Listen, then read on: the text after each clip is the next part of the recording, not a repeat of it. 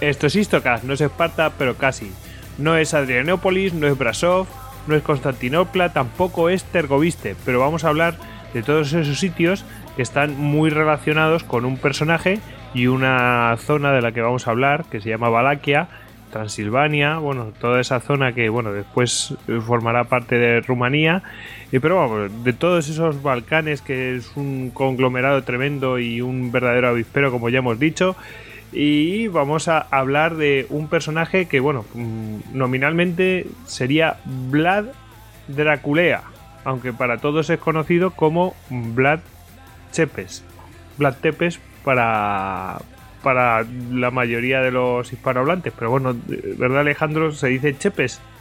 Sí, por lo visto me comentaron a mí algunos colegas rumanos que se pronunciaba Chepes. Me corrigieron ahí en plan de tomándoselo mal. Se dice Chepes. bueno, pues les tenemos que hacer caso a, tus amigos rumanos. Bueno, pues eh, como veis aquí para hablar de este tema, pues tenemos eh, a Alex, arroba Alejandro HDZ Lun en Twitter, y contamos también con Jesús, arroba Bucaner. ¿Qué tal, Jesús? Hola, buenos días, Goyo. Yo, como no estoy seguro de ser capaz de decir siempre Chepes, me referiría a él como Vlad para no, para no desatar su ira. Bueno, hay unos cuantos Vlad también, o sea que. Y Vladislav y todo esto. Podríamos llamarlo el de los palitos. bueno, el de los palitos sí. Eh, bueno, y el que les habla, Gojix, arroba Gojix barra bajas al duero. Y ya sabéis que a todos nosotros nos podéis encontrar en, eh, en Twitter, en Facebook, en Google Plus y en Pinterest y por supuesto en istocast.com. Que como nos han preguntado varias veces mm, por el email, bueno, pues eh, deciros que nuestro email es info.istocast.com para que el que lo para que el que lo quiera preguntar y tal, bueno, aunque no tenemos mucho tiempo, pero intentamos contestar todo lo posible. También animaros a que nos dejéis audios en, el, en nuestra web. A la derecha hay un como un banner para poder dejarnos los audios. Así que, pues eso, que animaos a hacerlo, que no hay ningún problema. Y también, pues, deciros que podéis haceros con nuestras camisetas en duckbelly.com.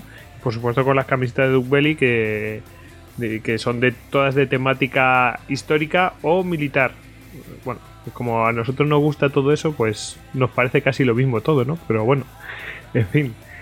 Bueno, antes de, antes de comenzar, queríamos eh, aclarar una serie de cosas para que porque han sucedido muchas cosas en, muy poco tiempo entonces bueno lo primero es agradeceros vuestro apoyo en los eh, en las votaciones durante este mes y, pico en el que nos habéis estado apoyando eh, tanto en comentarios con votos tanto en los spot como en los bitácoras. No sabemos cómo estamos en los bitácoras, pero vamos, da igual. Lo, importante es que hayamos empujado y estemos ahí arriba los tres podcasts de historia, al igual que en los premios a spot nosotros quedamos tercero y afortunadamente ganaron los eh, el premio a Spot los ganó Memoria de un Tambor, con lo cual primeros y terceros y entre los dos casi subábamos el 30% de los, de los votos.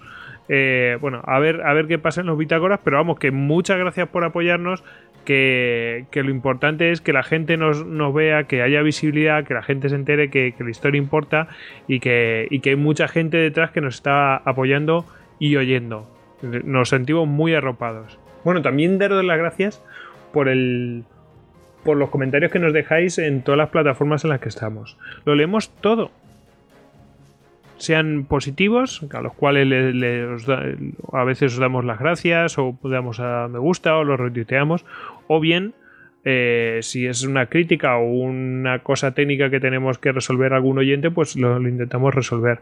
Y, bueno, las críticas, por supuesto, como habéis visto, yo creo que espero que lo hayáis visto, pues eh, hemos ido pues evolucionando y cada vez teniendo mejor sonido, aunque a veces, pues por, por imposibilidades técnicas, podamos eh, tener el sonido que a nosotros nos gustaría que tuvieran algunos podcasts. Pero bueno, eh, a veces hay cosas que se nos escapan y que son imponderables técnicos y que tenemos que seguir adelante y para ofreceros eh, el programa.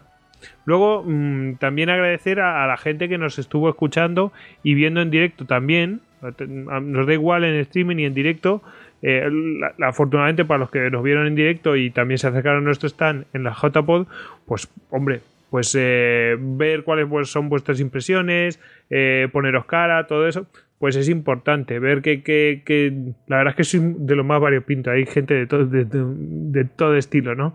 Entonces, bueno, pues eh, agradeceros vuestro apoyo mm, tanto viéndonos, porque hay que decir otra cosa, que es que fue el, directo fue el más el que más pinchazos tuvo, quiere decir que eh, no es que la hayamos cagado, no, no, es que fue el que más gente eh, se, juntó para verlo. Entonces, bueno, eh, o sea, en persona como en streaming.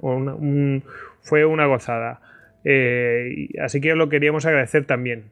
Y bueno, en, en, tercer lugar, pues queríamos comentaros un poco esto que está sucediendo últimamente, que es que tenemos un nuevo formato que se llama Blistocast. vamos a ver, nosotros vamos a seguir como siempre, ¿no? Con los histocas cada dos lunes y eso sigue en su ritmo, invariable. Eso siempre igual. Entonces, los lunes restantes, los que no son histocast, eso va a haber o bien Blistocast, que es el formato nuevo, que son eh, mm, cosas que estén relacionadas con la historia que para nuestros compañeros, mm, algún, yo que sé, un viaje, un libro, un, una película, lo que le apetezca o un personaje del que quieran hablar, algo, algo. Entonces, bueno, pues eh, así en formato corto, pues yo que sé, 10, 15 minutos, 5, no sé, lo que sea, al estilo de StioCast, pues hablaremos. Entonces, los lunes que no sea de Histocast, en esos irán o bien Blistocast, o bien conferencias, o bien algún crossover que, que hayamos hecho. El caso es que los lunes que no hayáis tocas tengáis un contenido eh, relacionado con la historia con el que mm, podéis disfrutar o, empezar mejor la semana y así os quitéis un poco el mono. Esa es la idea. Esa es la idea. Y, mm, de esa manera, bueno, pues, pues no quedáis ahí huérfano, ¿no? Bueno, pues eh, nuestros compañeros eh, están realizando este esfuerzo y espero que, espero que os guste, ¿no? Es más yo creo que va a ser más, incluso más distendido, cada uno va a ser más variable, cada uno va a hacer lo que le, apetezca y bueno, pues de esa manera cubrimos, ¿no? Todas las semanas que, os, que, nos, nos demandabais eso.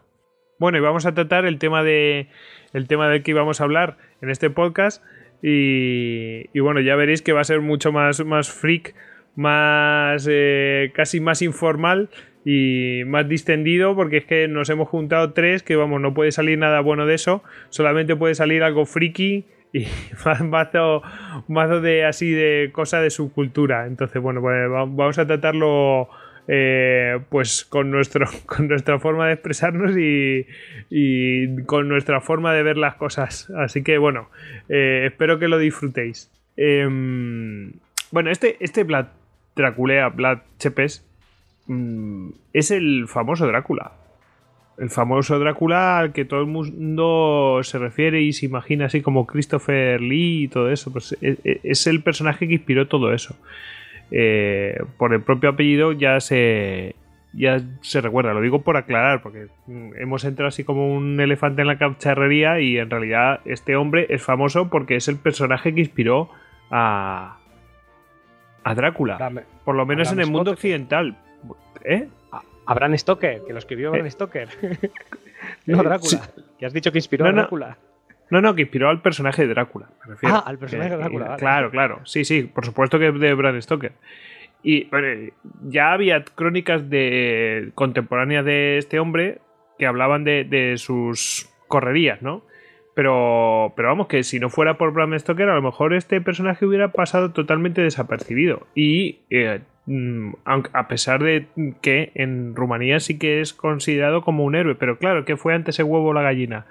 Mm, Ceausescu lo, puso como si fuera un héroe nacional a raíz de la fama que tenía en el resto del mundo, o, realmente era conocido allí y entonces igualmente lo hubieran nombrado héroe nacional. Quién sabe, no sé. Es un guatif clarísimamente, pero bueno, son movidas mentales que me hago, por decirlo de una manera fina. En fin, eh, si queréis, no sé si queréis hacer algún comentario más introductorio o, no, o entramos ya a saco con el tema. Yo agregaría que, que, todo el tema de Vlad Chepes habría que tomarlo un poco siempre, como hacemos nosotros con relativa humildad, que no somos historias, nos sentamos cátedra con, con pinzas y que es un personaje del que hay mucho mucha, leyenda. literatura por ahí eh, y también entonces esto suscita claro que las personas quieran buscar un poco por ellos en internet y lean Wikipedia, lean tal. Está muy bien, no digo que esté mal, digo que está muy bien, pero que hay que tener en cuenta que aunque sí que hay muchas fuentes, etcétera, es muy probable que en aquellas épocas ya empezaran a funcionar la imprenta, ya no era algo tan desconocido, recordemos la leyenda negra de los españoles, etcétera, y que dentro de que mucho de lo que hay es una, terribles realidades y que es verdad, pero que no hay que descartar que también se haya magnificado o engrandecido un poco la parte más sádica e, e ilógica de, este hombre, aunque, aunque puede que no, pero que hay que tener siempre un poco de un filtro de eh, escepticismo al escuchar todas estas historias que ahora vamos a narrar, aunque las vamos a narrar porque las hemos entendido como ciertas. Es lo que se entiende hoy en día como que se conoce como cierto. Pero a fin de cuentas, muchos son relatos de la gente de la época, pero relatos. Vamos a enmarcar el siglo, que es el siglo XV, que ah, vamos a decir que este hombre nació, no se sabe la, fecha exacta de su nacimiento, pero nació en noviembre o diciembre de 1431 y pues eh, falleció en 1476, en diciembre. Bueno, con 45 años. No vivía mucho en aquella época y en ese lugar. Pero bueno, el caso es que eh, lo que, lo que mm, queremos es decir, yo pensaba que era muy anterior y no, es, un, es de una época pues que justo se está terminando la Edad Media y empieza la, la, la edad moderna, ¿no? Entonces, bueno, mm, se, está se va a conquistar Constantinopla y, y, estamos en un paso, ya no es, o sea, parece que esto es, esto es una, una leyenda de la Edad Media. No, no, es que ya es una cosa, ya estamos metiéndonos en una época en la cual empieza a haber luz en Europa, como tú dices, empieza a haber eh, imprenta eh, y, van a salir estas cosas, estos personajes que a lo mejor anteriormente hubo muchos más crueles que él, pero a este sí que de este sí que salen las cosas a la luz, ¿no? Una a, mí me ha, impresionado el tema de la cantidad de personajes importantes con las que se, este hombre se, vio. O sea, estuvo en, justo en, en un lugar que era el centro del mundo de, cosas históricas que están sucediendo.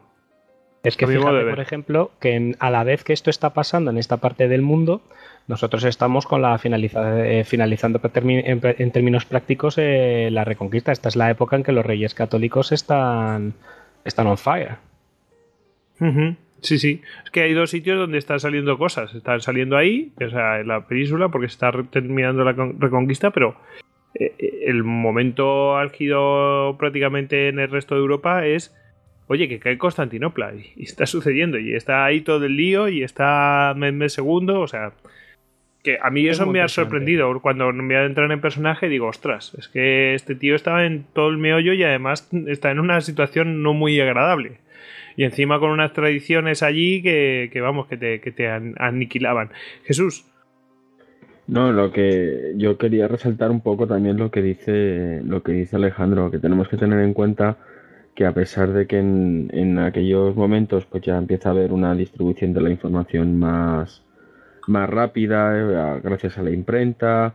Eh, también es verdad que, pues precisamente como era un momento en el que estaban pasando muchas cosas muy rápido, sí que es cierto que la comunicación entre los distintos príncipes con el papado, el papado con los distintos aliados que tenía y demás, pues era, digamos, más bien fluida.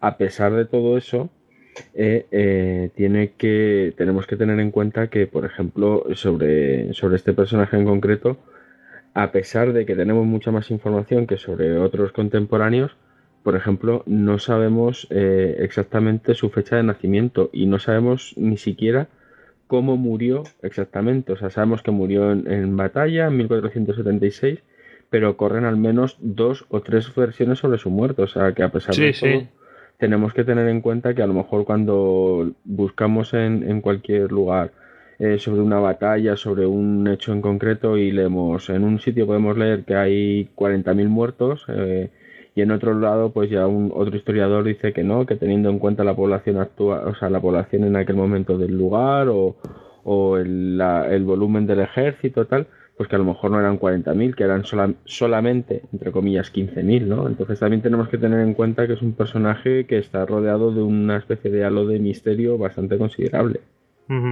Sí, sí, bueno, que como ya hemos dicho muchas veces, es muy complicado eh, ver cuán de fiables son las fuentes y los números de los que se hablan. Pero bueno, yo siempre yo intentaría, viendo mm, cómo, cómo era esa zona, yo intentaría ser lo más realista posible. Es decir, los números están exagerados, o vamos a decir los exagerados y los no exagerados, pero yo me inclinaría precisamente por el tema de la demografía a que no podrían ser tan exagerados.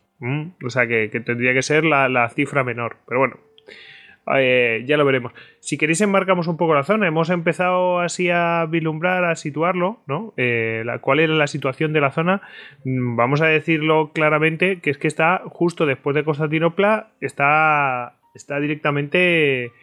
Eh, pues Valaquia y toda la zona de los Balcanes, bueno, Hungría, los serbios, en fin, es un verdadero avispero en el cual, bueno, pues hay distintos reinos y y bueno, cada uno intenta sobrevivir como puede. Hay partidarios por parte de los turcos, partidarios por parte de los húngaros, eh, para ocupar eh, esos distintos reinos y, mm, que sean más favorables a unos o a otros. Mm, realmente, claro, eran títeres, pero luego esos títeres a, lo mejor se rebelan. es un verdadero caos absoluto. Todavía no, cuando, cuando eh, cuando se inicia toda esta historia todavía no ha caído Constantinopla, pero sin embargo los turcos sí que tienen mucha influencia allí y ponen, mm, sin ir más lejos, a, ponen a, al... bueno, ponen... Están de acuerdo en poner al padre de, de, Vlad, que también se llama Vlad, pero están de acuerdo en ponerlo en el, en el trono de en el trono de Valaquia. Mm, pero vamos, que lo que, lo que quiero decir es que eh, ponen a unos a otros y tal, y, todavía no ha caído Constantinopla, pero tiene mucha influencia, y en fin, mm, que, que es un verdadero caos absoluto y bueno, después explicaremos todo lo, que eso va a traer y cuántas veces entra, sale eh, Vlad Draculea en todo este berenjenal que bueno, es un poco lío, pero si lo explicamos así por orden, es decir, esta es una primera etapa, esta es una segunda, esta es una tercera, pues eh, lo vais a entender muchísimo mejor. Em, Alejandro, si quieres enmarcarnos un poco la, esta época. Pues muy bien. Nos vamos a poner entonces ya con esta, con esta historia de oscuridad y terror. Sí. Bueno, pues lo primero es un poco lo que estaba diciendo Goyo, muy acertadamente. Lo primero que tenemos que ponernos es en un contexto histórico que ya sabéis que es, que es lo que necesitamos para enmarcarnos en la historia. Y aquí el peso pesado de esta época despuntando son los turcos. Porque esto no tiene sentido si no lo contextualizamos dentro del afán de la potencia del Imperio Otomano, que es la fuerza de, que sucede al Imperio Selyúcida. Como hemos ido viendo, después de la, eh, de la de la balcanización de Europa con la caída de los imperios romanos de Oriente y Occidente, queda un poco el imperio de Oriente, que es el imperio bizantino y que está siempre avanzado por la surgión de una nueva religión muy potente que es el Islam. El Islam va devorando el imperio persa y aparece una dinastía que forma un imperio que es el imperio selyúcida. Y este imperio a su vez cuando se va diluyendo, pues estas cosas que tienen las épocas de que los imperios entran y caen, va cayendo bajo el imperio, va siendo devorado por la fuerza de un nuevo, de un nuevo imperio, que es el que va a llevar un peso muy importante en los siguientes eh, siglos, que es el imperio otomano, que es el que todo nos suena por, la fama y el poder que llegó a alcanzar hasta la Turquía de nuestros días. Entonces, en el contexto en que nos manejamos, el Imperio Otomano va devorando lo que fuera perteneciente al Imperio Sulyúcida bajo el sultanato de Murad II. Murad está amenazando constantemente, hay que entender el último reducto del Imperio Romano de Oriente eh, o, lo que hemos dicho del Imperio Bizantino, Constantinopla. Eh, Murad en sí no lo toma, fue su, eh, fue su hijo Méndez, pero fue Méndez II el conquistador. Eh, pero Murad fue para su hijo lo que Filipo de Macedonia fue para Alejandro. Fue el artífice, por así decirlo, que puso los cimientos de la gigantesca máquina de poder otomano en cuyo solo firme de su hijo llegaría a conquistar Constantinopla el 29 de mayo de 1453, que es como aceptan muchos historiadores modernos el final de la Edad Media Europea. El punto de la conquista de Constantinopla es eh, un punto de referencia histórico para todos. Entonces, ¿por qué este contexto es importante? Porque es bajo la tutela de Murat y como, digamos, casi como hermano, porque estudian juntos y hacen cosas juntos, de Mehmed II, donde está cierto prisionero turco que va a ser el protagonista de nuestra oscura historia, que es Vlad III. Vlad Chepe es el emperador. Pero sigamos un momento con, los turcos, porque esto es porque este juego de alianzas y tal. Los turcos, como hemos dicho, están expansionándose y haciendo todo por están creando, están formando las bases de un imperio bajo eh, la fuerza de este sultán que es Murad II, entre cuyas, eh, entre cuyas hechos destacados vamos a exponer solo unas breves pinceladas para que luego nos hagamos una, una imagen de conjunto de la situación política y geopolítica que dominaba la zona. Murad II, primero, este, eh, tiene muchos frentes abiertos como cualquier forma, fuerza que es emergente. Entre ellos está que pelea con los venecianos y los derrota en 1432 a los estados venecianos, con lo cual ya sabemos por qué luego el Papa y, las fuerzas católicas de esa zona oriental están bastante acojonadas con la nueva forma emergente. Amenaza y cerca en dos ocasiones Constantinopla. Simultáneamente vence al Emirato turco de Kamarkan y vence a, a, los ejércitos de cristianos de Serbia y Hungría derrotándolos en 1428. Esto simultáneamente. Eh, la conquista de... Lo cual habla, lo cual habla de un poder, vamos, eh, importante y de poder mover varios ejércitos a la vez. O sea, levantar varios ejércitos y, que puedan derrotar a, cualquier tipo de resistencia. Sí, el, rollo es que el imperio Selyúcida se está deshaciendo y lo está recuperando el imperio otomano, pero en lugar de tener un largo periodo de intercambio, como solemos ver muchas veces nosotros que nos gusta leer la historia, eh, Murad está consiguiendo tejer, entretejer, eh, vertebrar todo un nuevo imperio a una velocidad de vértigo, tan rápido que mantiene varios frentes abiertos y, los va consiguiendo ser un tipo victorioso. Amenaza a Constantinopla, derrota a los venecianos, derrota a serbios y húngaros, eh, se carga, también tiene enemigos internos, otros turcos, otros árabes, otros eh, gente de fe islámica por, por la zona más oriental que evidentemente se, resisten a esta, a esta asimilación y los va dando como el Emirato Turco de Balcán. Quista territorios balcánicos, ya adentrándose en esta zona, y esto es lo que hace que el Papa Eugenio IV y zonas de, de, Albania y Polonia y Hungría, dirigidos por Vladislao I de Hungría y Juan Unyadi, que es un personaje importante este Juan Unyadi. Disculpad que yo lo pronuncie Juan Unyadi, pero claro, ya hemos dicho que el rumano no es nuestro fuerte fue regente de Hungría, posterior padre del posterior rey húngaro Matías Corvino y voivoda de, Transilvania. Tipo era un peso pesado y formaron un ejército que también fue bajo el símbolo de la cruz, gracias al Papa Eugenio IV, un, ejército cruzado que fue derrotado por también fue derrotado por Murat en 1444 en la batalla de Varna. Esta fecha es muy importante. Quedaos con ella porque ahora eh, porque nos va a servir para contextualizar bien el momento en el que tiene que en el que realizamos a nuestra historia de nuestro Vlad Tepes con el contexto histórico. 1444 la batalla de, Barba, de Barbana. Eh, los cristianos forman un ejército entre húngaros, polacos y albaneses de la zona con mercenarios del Papa y son derrotados por los turcos. Dices, ¿dónde están los balacos? Luego hablamos de eso. Urad fue obligado a abdicar por los genízaros a los que finalmente somete a su mandato en 1446 y aplasta una nueva coalición cristiana de los Balcanes en la segunda batalla de Kosovo.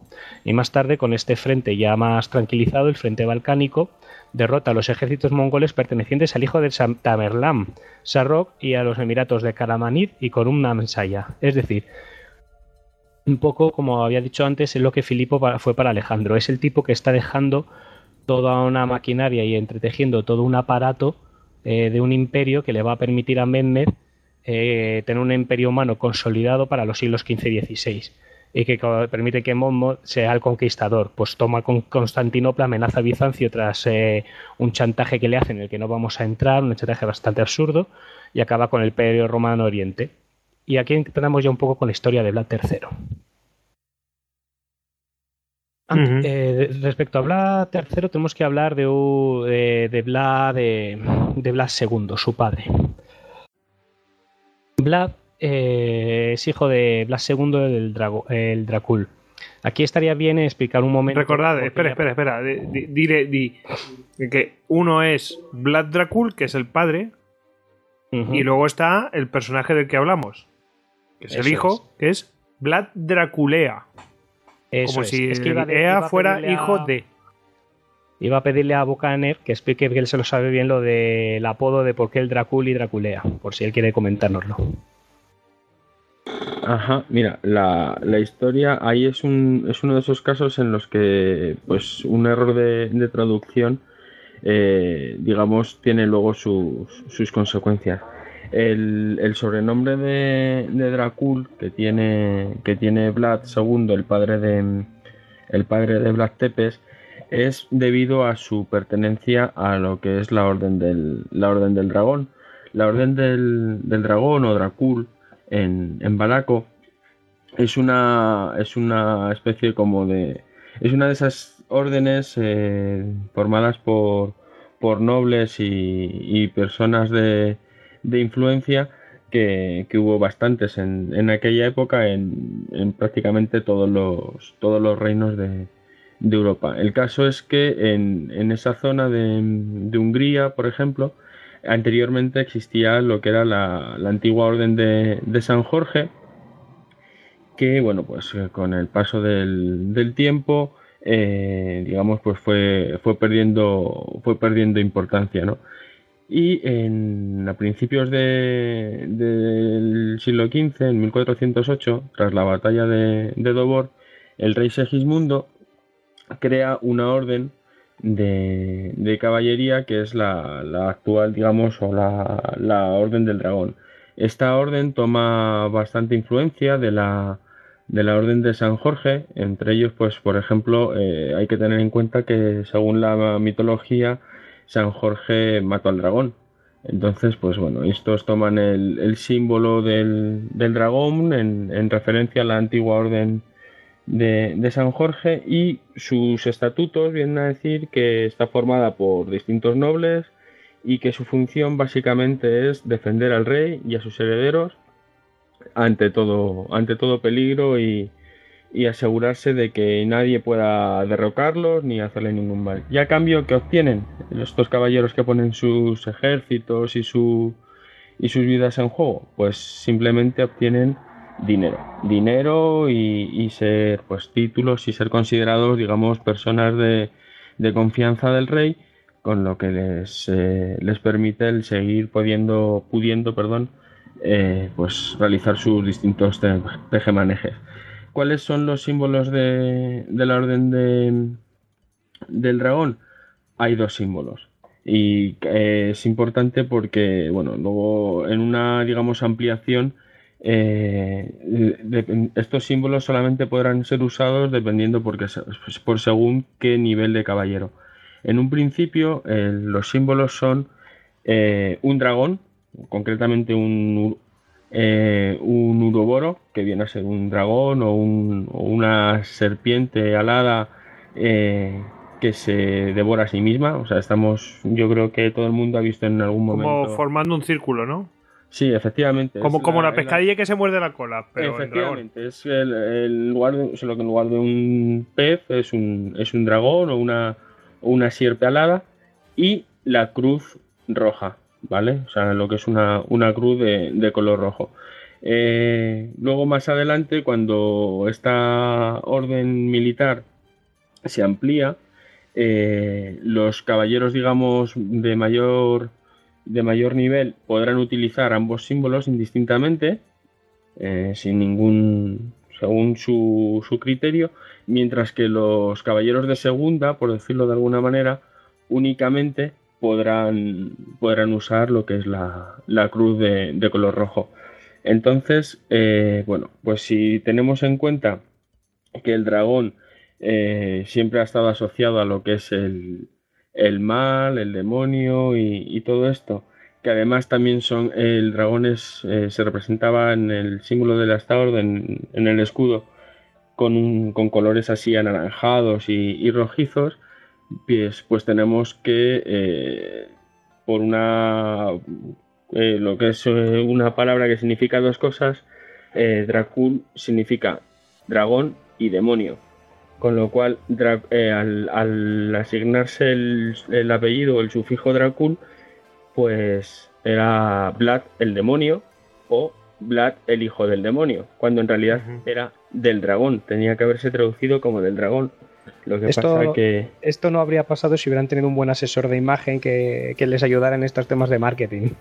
Bueno, hay que decir también una cosa, que es que antes, eh, bueno, por supuesto no todo el mundo sabía leer y todo eso, y la forma que tenían de enseñar las cosas era muy visual, entonces eh, todo el mundo se acuerda de, esa imagen de, San Jorge matando al dragón, ¿no? Creo que es San Jorge matando al dragón. Y el dragón en realidad lo que representa es el mal, es el demonio. Y entonces mm, esa tradición, pues fíjate que ha llegado hasta nosotros, y que no habrá llegado allí en esas zonas, ¿no? Que se supone que son mucho más cerradas y tal. Entonces, claro. imaginaros en esos pueblecitos muy de, muy de castillos y de pueblecitos encantados, estilo La Bella y la Bestia cuando todos los campesinos y aldeanos bastante paletos eh, van, a, van a la parroquia, van a la iglesia que les den el sermón y el típico monje más o menos enforberizado les habla de la bestia, el dragón de siete cabezas, el diablo con, con siete cabezas y siete espinas y una mujer en su cabeza haciendo guarrerías y tal. Y claro, eh, de repente estos tíos que son sus propios líderes van con un dragón en el escudo y dicen, eh, aquí hay algo que va muy mal. Y, no, no, y para muchos y para muchos religiosos es que sería un equivalente, como tú dices, eh, Jesús, perfectamente, que, que dragón y, demonio, pues para ellos sería lo mismo.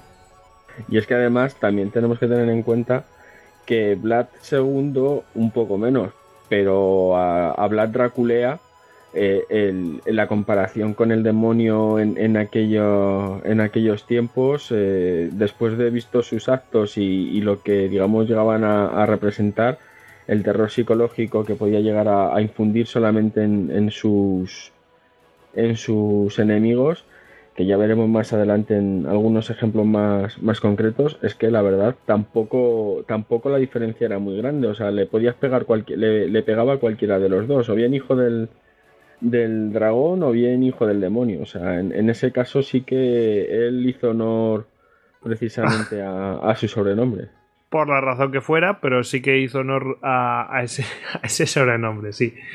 Bueno, porque ya después hablaremos de, bueno, ¿qué es lo que buscaba con esto? ¿Realmente estaba tan loco? Lo veremos. Eh, ¿Por dónde íbamos? Bueno, pues volvemos a, a y al padre de, de Vlad Tepes III, a Vlad Tepes II. Pues eso, el...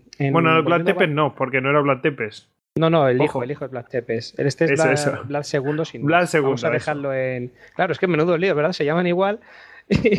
Vamos a denominar este Vlad II, que es como. Pero recordemos que Tepes, o sea, aclaración, Tepes significa el empalador. El padre de mm, Vlad Tepes no era el empalador. El empalador se lo había ganado el otro. El, Vlad Draculea, no Vlad Dracul. El Vlad II no era el Vlad Tepes. Quede claro. Pues nada, volviendo a Valaquia, el trono gobierno lo, ostenta un príncipe, en la acepción de príncipe que nos da Maquiavelo, tal y como lo comprende él, es decir, no es un príncipe necesariamente eh, el hijo del rey, sino que es simplemente como una acepción de, gobernante que en estos países se llama voivoda, que es el título que tiene aquí. En Valaquia es un reino más o menos pequeño, no es un gran territorio, tiene una orografía accidentado y un peso demográfico escaso. Y no encuentra además y, además siempre estaba preso. Eh, le pasaba algo muy parecido a lo que nuestros reinos visigodos. Siempre tenía fuertes eh, luchas políticas intestinales y eran reinos muy inestables por la, por la fuerza que tenían los propios nobles, tanto comercial de apoyo de comerciantes y de que ya veremos más tarde que eso también era importante eh, la, gran influencia y poder que tenían los nobles, tanto en consejos, en órganos administrativos y que hacían de su, de su feudo, de su capa, un sayo, y la influencia que tenían sobre los comerciantes. Eran muy importantes para los voivodas, hasta tal punto que estaban muy acostumbrados a poner y a quitar voivodas. Y aquí nadie tenía el culo quieto en el trono mucho tiempo. Eh, además, luego tenías las inestabilidades que se producen de las rapacidades de vecinos cristianos, pero que siempre están en la expansión de territorios, como siempre pasa en todas las casas, como pueden ser los reinos de Hungría y, y Albania y Polonia. Y luego estaba, pues lo que estamos hablando de la fuerza de, del Imperio Otomano extendiéndose. La segundo, el padre de, de, nuestro protagonista, llega al trono heredando de su hermano Alexandro I, quien a su vez lo logra derrocando al rey. Lo consigue también tras cargarse a otro sucesor y, eh, o pretendiente. Como os digo, es eso, es una lucha de poderes constante. Muy visigodo. Propia, claro, es como tu propia nobleza que lo mismo te quiere poner que te quiere quitar. Y además ellos tienen sus propias tropas, sus propios feudos, sus propias relaciones con los comerciantes, con lo cual o que, necesitas. O, que un propio noble, o, que un, propio noble o boyardo intenta coger y, y decir ah, he puesto este, pero a lo mejor me apetece a mí ser el príncipe. Esa es exactamente la idea. O también eso, luego conspirando con los vecinos, los turcos, que dicen, pues conseguirías más dinero y más influencia, etcétera. Es decir, siempre intentando meter mano. Los húngaros, lo mismo. Y eso crea todo mucha inestabilidad. Blanda maneja un escenario muy complicado. Por eso. Para que la, para que la gente se haga la, orden del dragón. Sí, dime, Claro, para que la gente se haga la idea, tenemos eh, una zona, pues que mm, hay una inestabilidad con, un poder de la nobleza muy importante. Eh, todos intentan ser el príncipe, pero los príncipes duran poco. Tomar el poder, tal, tal. Y, y a todo este mejunje y sopa que tenemos, encima, a un lado tenemos a los húngaros y a otro lado encima tenemos a los a los turcos. Y luego otros reinos que también están por ahí. Eh, que también están metiendo el, cazo. O sea, que es que es un... Vamos, así duraban los reyes allí, no duraba nada. Claro, era un territorio muy pequeño que en realidad debería haber sido una, una provincia bajo el gobierno directo de alguien. Al ser independiente tienes un problema y es que es demasiado pequeño y todos te están disputando, todos están tirándote de una mano. Cada uno te tira de un brazo y por dentro te están golpeando las tripas. Y tú mientras tanto, y el único motivo por el que alguien no te domina totalmente es porque los otros también están tirando de ti. Esa es básicamente la historia. Es que no hay, que olvidar que esa, la, zona de la que estamos hablando, la zona de los Balcanes, desde siempre, siempre ha sido uh, un avispero. O sea, de hecho, lo, comentamos en su día en el, en el Histocast que, que grabamos, que además recuerdo que, que David explicó perfectamente tanto a nivel, digamos, o sea, todas las distintas diferencias eh, pues geopolíticas a lo largo de, los siglos.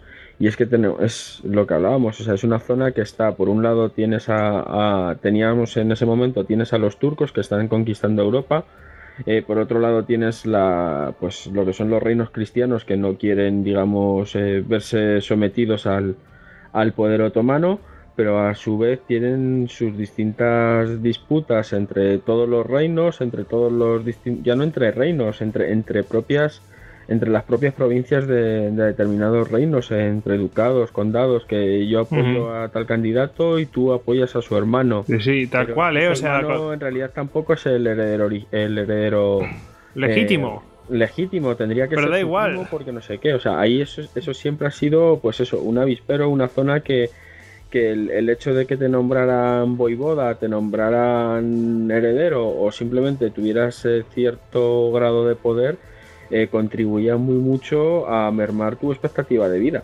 Sí, sí, sí. Y además eh, lo primero que hace, lo primero que hace Vlad, que ya lo veremos, es política interior. Si se le puede llamar eso política. Vamos, a dejarlo ahí, sí, sí, sí. Es muy, es muy especialmente desagradable cuando más profundizas un poco y te das cuenta cuando lees estas cosas que eso, que es que el que asesina al rey anterior Dan I es pariente, que es Alessandro I, quien es heredado por este que es el padre de Vlad, que se carga a otro tío para llegar al trono, que es también pariente y, son todos parientes primos por parte de tal, o mi mujer está casada con el comerciante este, que es el que apoya al boyardo que me va a, que me va a asesinar, o sea, son cosas muy desagradables luego en cuanto a las relaciones humanas, pero bueno. Como decimos, Vlad maneja un escenario bastante complicado. Eh, podemos imaginar que pasa mucho estrés, pues por lo que hemos comentado, porque le están moviendo constantemente la eh, no solo su propia nobleza, que es muy, muy corrupta, demasiado poderosa en un terreno muy pobre, etcétera, que curiosamente cuanto más pequeño y complicado es un terreno, más políticos son los, perdón, más corruptos son los políticos del momento.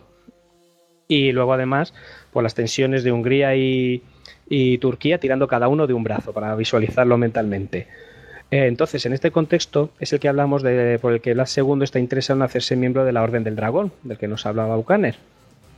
Eh, pues porque con esto digamos que pertenece a la misma orden, a la misma élite, al mismo club VIP, Very Important Person, de que Juan Junyadi, que funda el Papa, etcétera. Es decir, eh, te da como un respaldo político más grande, ¿verdad? Te da un poco más de estabilidad si por el lado de los cristianos de la zona, eh, la mayor parte del de, el, club VIP al que pertenecen los más importantes, si tú estás dentro, pues, pues digamos que es un espaldarazo político.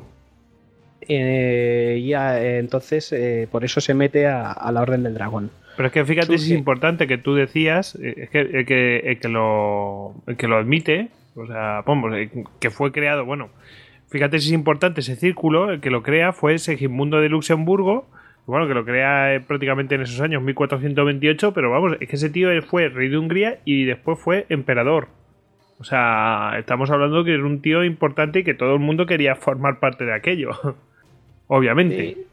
Y eso, además te, te hace más hace menos posible las, las, conspiraciones contra ti, porque por lo menos ya sabes que por algunos estados cristianos en los que altos cargos estén metidos dentro de este club, no van a favorecer eh, conspiraciones contra alguien que esté dentro de su club, con lo cual ya tienes una parte de, también de tu propia nobleza que siempre está atenta a los sobornos o apoyar a otros candidatos y tal, teniendo en cuenta que no van a tener el apoyo exterior de parte cristiana. Eso fue sobre el papel. Claro, bueno, pero es importante. Oye, más vale poco que nada, macho. Yo lo firmaba. El problema de firmar estas cosas es que en un momento dado, eh, pues Hungría entra, es lo que hemos dicho, el Imperio Otomano está creciendo, invade un poco Valaquia, ¿os acordáis lo que estábamos hablando de, de, Murat? Eh, entra los, en los Balcanes y el Papa con, Hungría eh, y con el Caballero Blanco Hunyad y el, y el Rey Vladislao pues convocan una cruzada para atacar a los turcos y luchar contra ellos, en el contexto de lo que antes hemos mencionado, que os dije que recordaréis la fecha de 1444. ¿Por qué es importante esta fecha? Porque claro, cogen a Abad y dicen, colega, eres del club, eres del club del dragón, así que eh, coge a tus tropas balacas y nada, y vamos contra los infieles. Y Vlad, Vlad II tiene aquí un problema muy gordo dice, es que sabes quiénes somos los que estamos los primeros en la línea eh, territorial, los primeros que estamos a las puertas de, de, los, de los turcos, nosotros. Es que, esta es, una, es que no me estás pidiendo jugarme mucho porque yo no tengo mucha fuerza y si los turcos entran, a mí me hacen polvo, me hacen picadillo. Entonces la da largas y las relaciones se ponen muy tensas. Las relaciones se ponen muy tensas y eh, al final eh, media el Papa le libera del juramento del dragón, pero le convence para que envíe por lo menos una fuerza representativa de Valaquia como eh, porque es importante una imagen externa de cara a tejemanejes políticos, de temas de imagen, como para hacerse la foto, es muy De que tú estás pues, ahí y que estás con ellos y que no estás con los turcos. de la cruz contra la media luna, de cristianos contra moros y de que no hay divisiones internas. No puedes decir, no, esto, nosotros somos cristianos, pero en realidad no estamos con otros cristianos. Eso resta mucho poder a la, a la ideología religiosa de la cruzada. Entonces tienes que ir con una delegación que, que es una tropa, o sea, envía una tropa al mando de su hijo mayor, Mircea. Eh, se produce entonces la batalla de Varna, en la que Murad II, como hemos dicho, destroza a los caballeros cruzados. Y esto pica bastante a Hungría, porque acusa a Valaquia de su escaso compromiso con la causa, acertadamente, y entre otras cosas acusa al hijo de Vlad, a Mircea, y a, y a los balacos de cobardes y de huir de sus puestos. Por estas cuestiones y estas presiones, se está oliendo que va a tener guerra con Hungría. Y entonces toma una decisión. Se dirige, deja el gobierno en manos de su hijo Mircea y se dirige, y se dirige al, Imperio Otomano, se dirige con los turcos y provoca y, e inicia negociaciones para que le apoyen a él. Empieza a negociar a él. Y entre estas negociaciones y aquí es donde nos vemos que esas resultas de la, derrota del ejército cruzado contra los turcos, entre estas negociaciones pues está lo típico, que tienen que dar X oro, lo que sabemos por las historias, que tienen que entregar a tantos jóvenes y niños para los ejércitos otomanos, y donde empieza un poco también nuestra historia, donde enlazamos. El hijo mayor de Vlad no puede ser, el hijo de mayor de Vlad, Mircea, está en el gobierno, no puede ser. Pero Vlad tiene otros hijos, que son Vlad, que también lleva su nombre, que será el protagonista de nuestra historia, será el futuro Vlad III, Chepes el empalador, y, su, y el menor Radu el Hermoso, que también será bastante conocido. Que tendrá protagonismo. También tendrá su protagonismo. Y eh, lo que le exigen los turcos es que tenga tener pues lo que pasaba con los galos de Julio César, etcétera, rehenes, rehenes de alto standing, rehenes de la nobleza. Y así es como Vlad y Radu pasan a ser prisioneros de los turcos, pero prisioneros de alto standing. De todas formas, volvemos un momento. Mientras está pasando esto, Hungría se rebota bastante y Hunyadi envía una tropa que eh, desaloja a Mircea del palacio y da un golpe de, estado. Pero esto no dura porque como ya se han hecho eh, los pactos entre el padre de Vlad y entre Vlad II y los turcos, pues estos vuelven con un ejército y recuperan el trono. Lo que ocurre es que ahora ya es demasiado evidente el, apoyo del imperio otomano a los turcos. Perdón, el imperio otomano a, los balacos de Vlad II. Sí, que, es obvio que, ya lo veían por el mundo cristiano. Es obvio que lo veían ya como un estado títere, ¿no? Que lo veían ya como un estado títere. Lo eran, de hecho lo eran, hasta tenían a sus dos hijos de, rehenes. Y Mircea, el hermano mayor, pues lo lleva bastante mal. Eh, de hecho, empieza a provocar unos cuantos conflictos, conquista una fortaleza de los turcos y el padre, que no quiere que a sus hijos les pase nada y que, y que, debe, y que está viendo la situación delicada política en la que está, le olvida de tener, a devolverlo. Bueno, estas tonterías internas de entre padre e hijo y de, robarte un castillo y ahora te lo devuelvo y tal, provoca la desconfianza de los turcos y la verdad es que te deja en muy mala situación. Aquí yo creo que Mircea era muy, muy valiente, muy consecuente y tal, pero la, metió bien la pata. Porque lo que provocas es que los turcos se quedan un, poco escaldados, con, eh, un poco escamados con la clase de aliados que tienen, y mientras hay duda, los húngaros que están a la quita, con Hunyadi, el caballero blanco, a la cabeza, fomentan eh, un, un ataque en el que el propiciado también por los comerciantes balacos y por la nobleza levantisca que ya hemos dicho que eran una serie de malas pecoras traidoras en todo momento que eh, dan un, golpe de estado, por así decirlo, dan un golpe al trono, a la corona y se cargan a, al padre de Vlad Tepe, se cargan a este Vlad II mientras está huyendo, no sé exactamente cómo los cargan, pero dicen que mientras está huyendo a Imperio, mientras está huyendo a tierras turcas que le asaetan o le matan, y a Mircea, el hijo mayor, le cogen, le, le ciegan los ojos con un hierro al rojo, le, vacían las cuencas o le ciegan o lo que fuera, le hacen una tropelía. Y eh, yo leí hace mucho tiempo que lo que hacen es emparedarle. También he leído por internet que lo más normal que dicen es enterrarle vivo. Viene a ser lo mismo. Uno de pie y otro, y otro tumbado. Básicamente, uno es que te cavas la tumba y te echan tierra encima y te ahogas con la, con la tierra y la otra es más cruel porque al emparedarte entre dos muros tú todavía tienes aire y tal, y de lo que mueres es de, inanición y sed mientras estás arañando ahí eh, las paredes, ciego, y oyes a gente además charlar y pasar al otro lado de los muros, lo que lo hace todo más duro, porque tú vas gritando y tal. Entonces, esto es algo bastante cruel, y esto lo hace la nobleza balaca, los propios, los propios nobles de, eh, de esta dinastía del dragón. Eh, Alex, oh. Jesús que tenía una pregunta y te hago una apreciación. Eh, bueno, que tú habías dicho que a Vlad Dracul lo habían aseteado, ¿no? Bueno, yo tengo también otra información que es que dicen que murió apaleado. O sea que, bueno, que ah, no se sabe muy bien. Aquí vamos a ver siempre bastantes versiones ¿eh? de, esto. Y Jesús tenía una, apreciación o pregunta. En, una novela, esto no era historia, era novela, pero es que me gusta mucho la novela no era muy buena novela de todas formas, pero bueno, el tema que sí, que en la novela, por ejemplo, los, los nobles le pegaban estacazos en, la sala del trono ahí riéndose y tal, eran muy malos y tal. ¿Qué vas a decir, Buck? No, pues simplemente hacer una, una pequeña gran apreciación. Y es que estás comentando, estamos diciendo que Vlad II, eh, pues eh, primero se alía con la Orden del, del Dragón y después eh, negocia con, con lo que son los, los otomanos y como que da la sensación de que es un poco un poco chaquetero, ¿no? Te puede dar esa sensación.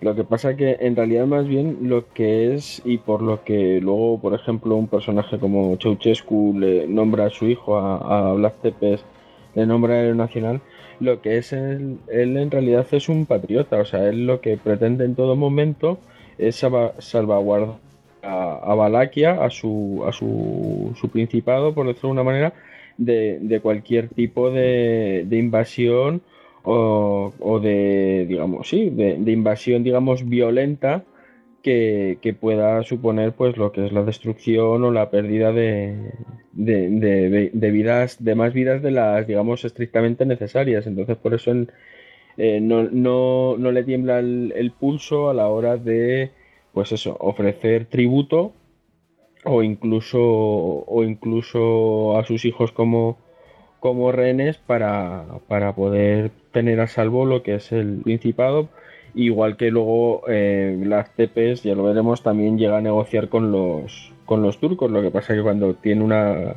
Él negocia cuando está en una, en una situación de, inferioridad y cuando él está en superioridad o cree estarlo, simplemente dice hasta aquí. Hasta aquí, a partir de ahora mando yo, puesto que formalmente no me tenéis invadido. Yo llego a. Me, puedo llegar a pagar tributos en, en un momento dado si estoy en una posición muy inferior, pero, pero hasta aquí. Y por otro lado, también comentar que Radu en realidad es solamente medio hermano, porque como la mayoría de los príncipes en estos en aquella época, eh, Vlad II se casó dos veces, incluso tuvo hijos con alguna que otra concubina, o sea que no. Sí, pero Radu sí era de la misma madre que Vlad, ¿eh? es Mircea el que no es hermano de Vlad y el otro. Creo que eran cuatro en realidad, no recuerdo quién es el cuarto o el anterior, me imagino que moriría o algo. Y eran Mircea y otro, y Vlad y Radu. Pero puedo estar equivocado, estoy tirando totalmente de memoria, lo dejo sentado, puedo estar equivocado. Pero me parece que Vlad y Radu sí eran de misma madre, aunque no estoy del todo seguro. Pero bueno, aunque fueron hermanos nuestros, se criaron juntos. Yo quería los hermanos, los hermanos son Mircea y Vlad, Radu y una chica que se llama Alexandra y luego hay otro más que es hijo de una concubina, que era conocido como el monje o algo así. Pues nos quedamos con eso. Bueno, yo quería, antes de continuar, quería que ya que hemos hablado de Valaquia, que está, que son los primeros que se encuentran, bueno, pues para que la gente se sitúe. Eh, ¿Sabéis dónde está Turquía? ¿Dónde está Grecia? y dónde está Constantinopla, que está en, ese, en ese paso entre Turquía y, Grecia, ¿no? Bueno, por hacerlo así un poco a lo bestia. Cogeros un mapa, realmente.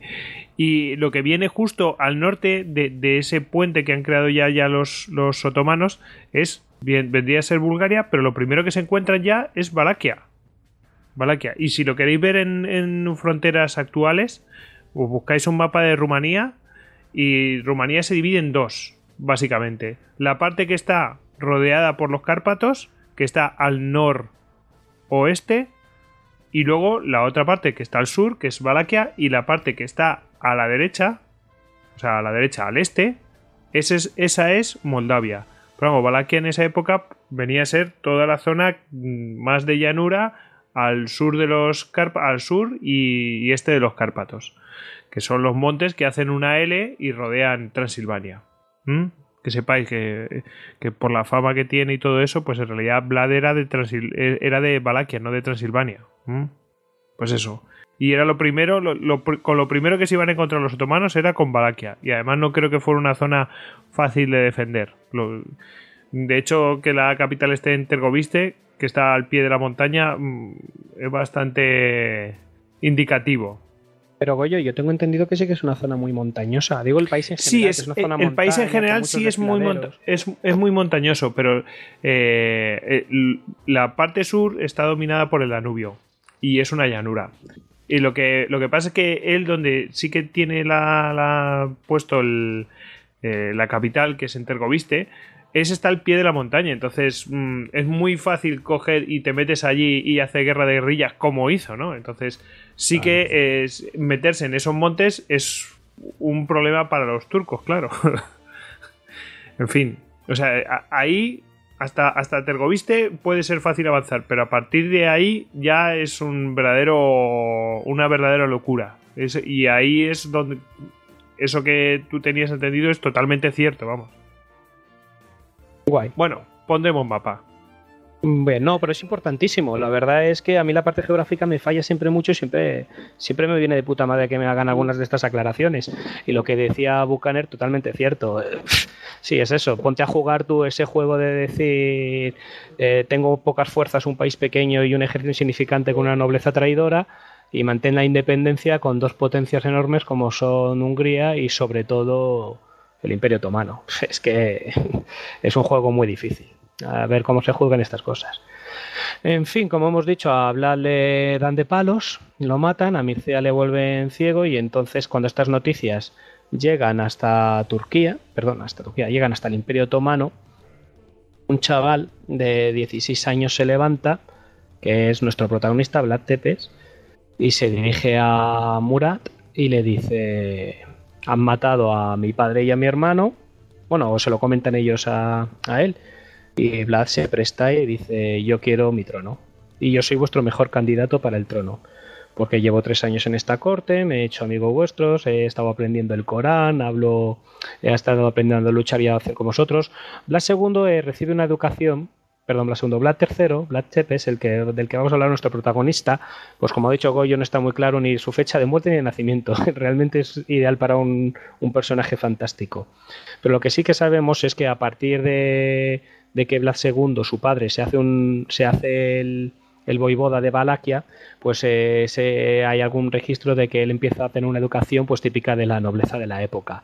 Pues podemos, eh, a cargo de un tutor eh, que era caballero que había luchado con, que era militar y que había luchado contra los turcos, pues eh, recibe instrucción militar y, de equitación y de espada y de lanza, pues un poco podemos imaginarnos en Juego de Tronos cuando vemos que educan al niño de 10 años ahí en el, en el manejo de las armas, pues porque es lo que hace la nobleza de la época.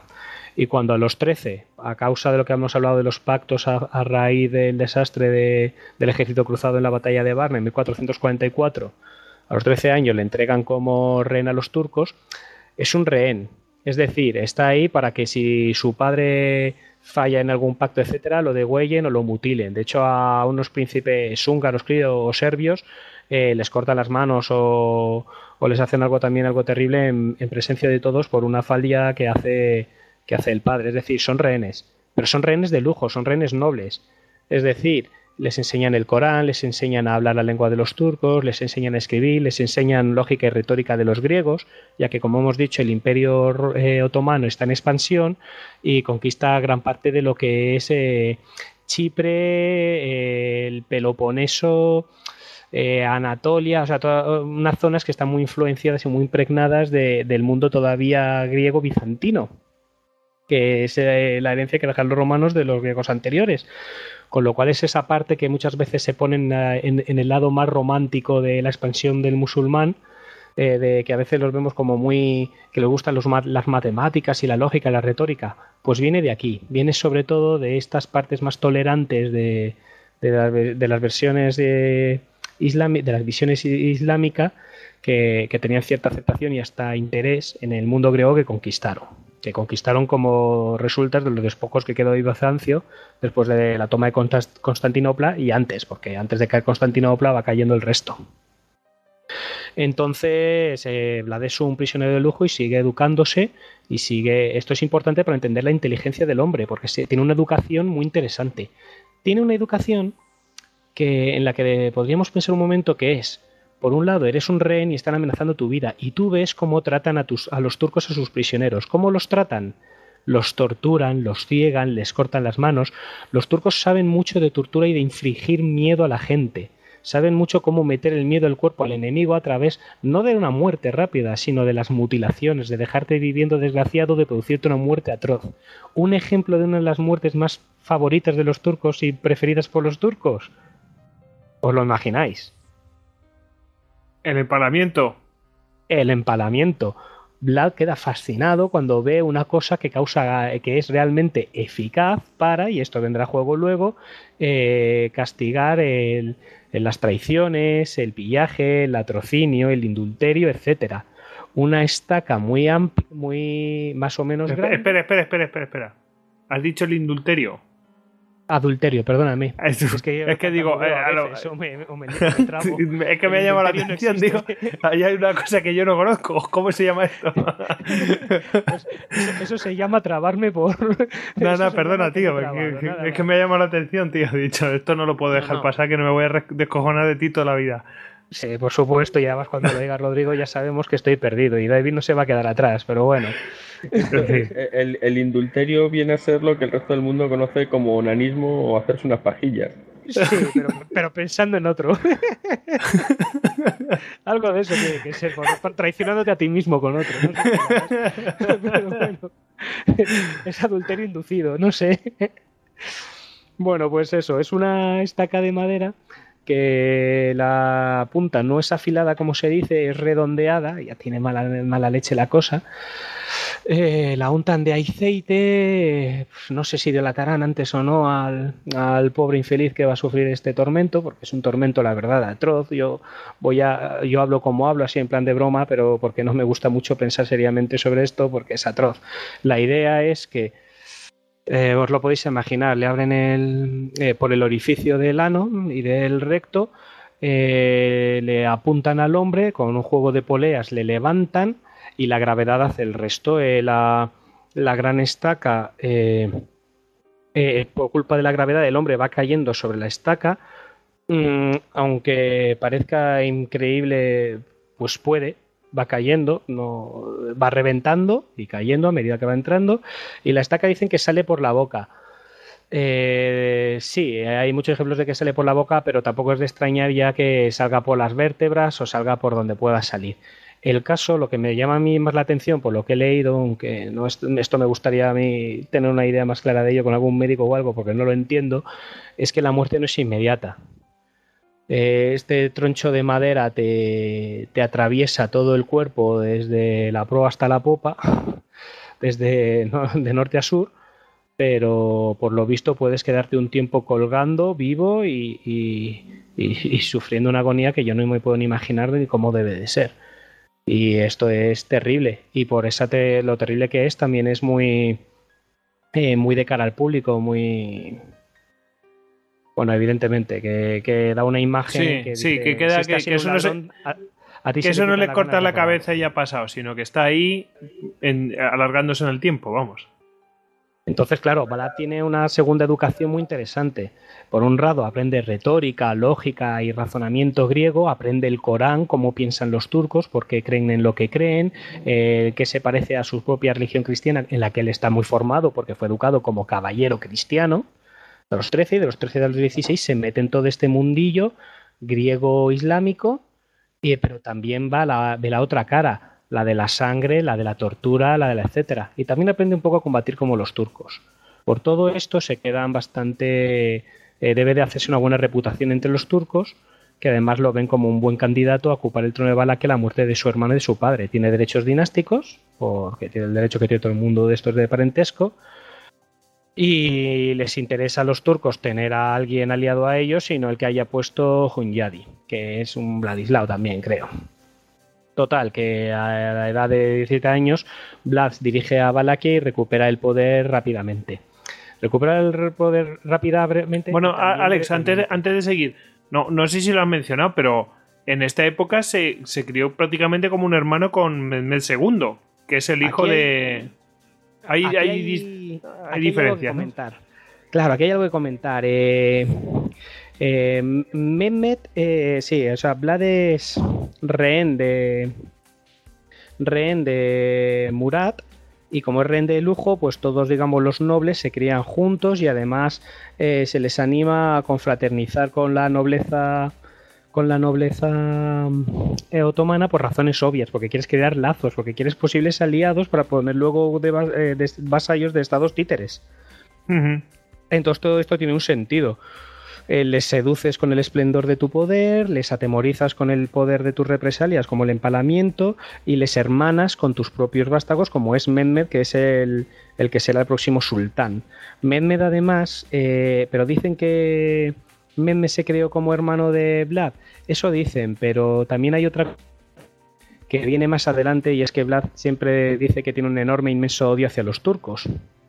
Yo me pregunto hasta qué puntos en algunas cosas, pues con el orgullo y la soberbia típica de los nobles, el ser un rehén y el que a veces en los corri, o sea, esto ya es especulación mía, ¿de acuerdo?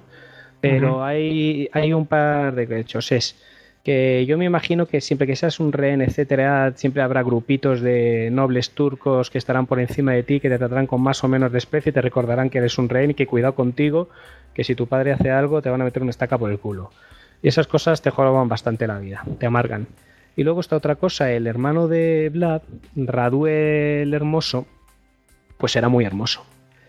Y dicen las malas lenguas que el hecho de que Medme se considere y, Vlad se crearan como hermanos tiene mucho que ver con que Medme tomara a Radu por su mujer. Y la mm. confundiera algunas veces por su mujer y, y, que se lo llevara con él. Pero no muy en contra, porque dicen que el, porque Radu de hecho fue más tarde eh, esto ya es para el futuro largo, pero Radu más tarde fue apoyado por los turcos, por Mehmed, para ser el, nuevo, el que sucediera a Vlad. Y decían que sí que era de buen grado muy íntimo de Mehmed y que hasta se había convertido al Corán. Y de hecho, Mehmed, cuando Vlad se va para. Cuando Vlad se va para de vuelta a Valaquia a recuperar el trono de su padre, eh, eh, el Hermoso, Radu su hermano, su hermano pequeño se queda, dicen que voluntariamente, porque él está muy inculcado y muy metido, es más joven que él y está muy metido en, el rollito turco que le está gustando mucho. Y a lo mejor Mehmet también le está gustando mucho. Pero a lo mejor no, a lo mejor simplemente es que le dice, no, no, no, esto es un rehén de lujo. O sea, teníamos cuatro, cuatro dragones, han caído dos, vamos a enviar a uno, pues no vamos a enviar a los dos que nos quedamos sin rehén, nos quedamos con otro. Entonces yo ahí, por eso te digo, Goyo, que no es que tenga nada que haya leído eh, fiable al respecto, pero que yo me malicio que eh, si se queda mm, Radu con los turcos, pues los turcos de Blas se fiarían, pero hasta cierto punto. Y que eh, probablemente con una formación cristiana en la que algunas cosas están tan mal vistas y, y aparte del amor y algunas cosas, sobre todo el orgullo intrínseco de un noble, eh, después de haber sido probablemente haber sufrido algunos tipos de, agravios o, insultos y tal, pues el recuerdo de Vlad de los... Es que luego a los húngaros Vlad les dice que odia mucho a los turcos y Vlad muestra tanto odio a los turcos como al resto del mundo. No más quizás, quizás no muestra más odio a los turcos que al resto del mundo, pero, pero un cariño especial tampoco se le nota. Y hay un general general, ah, hay un general turco que se llamaba Hamza algo, Hamza Bey será o algo así tal, que fue tutor de Mehmed y de Vlad y que estuvo muy unido a él sentimentalmente, etcétera. Bueno, sentimentalmente no, pero que le enseñó, fue profesor, fue maestro y que luego es el que le envían para hacerle una emboscada, que esto ya estoy precipitándome, pero bueno, el caso es que dicen que Vlad de este tipo también le empaló, le torturó y le hizo de todo. Y dices, pues caray, para ser un antiguo profesor tuyo y tal, lo lógico habría sido un poco de piedad. Pero bueno, ya estoy adelantando cosas. Sí, pero no. Bueno, bueno vuelve, vuelve Vlad a Valaquia. Vuelve Vlad a Valaquia con sus. Pues ayúdame vosotros con las matemáticas, pero aquí debía de tener unos 16 años, 17 años, era chaval. Pero bueno, está apoyado por un ejército. Impetuoso. toma el poder. Sí, toma, toma el poder rápido, pero este es una de las tres veces que gobierna Vlad, pero digamos que la, ve, la, la vez fugaz porque viene con el apoyo del ejército turco, viene con ganas de vengarse de los boyardos eh, y esta es muy mala política, porque enseguida los húngaros envían un nuevo ejército que expulsa o consigue mediante maniobras y mediante acuerdos expulsar a los turcos, Blas se queda en manos mm. de sus fieles, de sus fieles boyardos y de las tropas que tal por sus eh, derechos dinásticos y evidentemente los fieles no son tan fieles y enseguida se deshacen de él.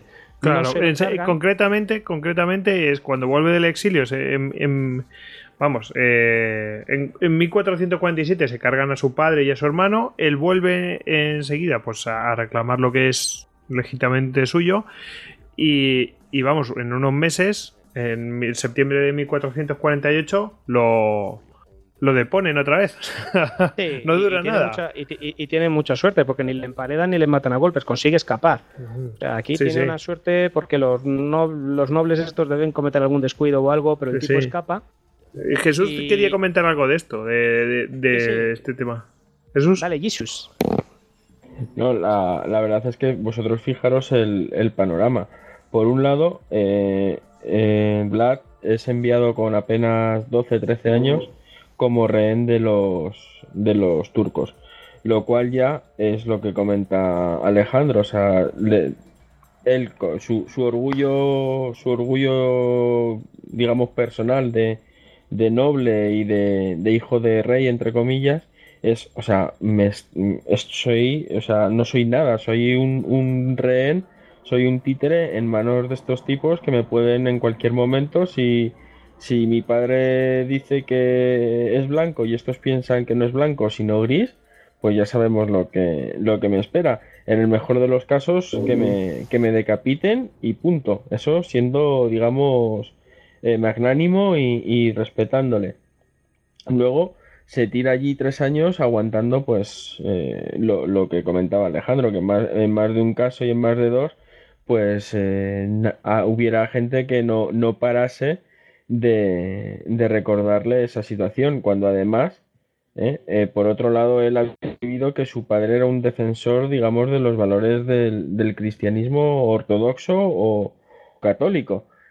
Con lo cual ya, digamos, también está, pues, o sea, está luchando contra todo lo que ha, al ofrecerle como rehén a, a, los turcos, digamos, está en parte traicionando todos sus, sus ideales. Y por si fuera poco, Luego llegan los, eh, los que se suponen aliados de su padre y lo, lo, matan.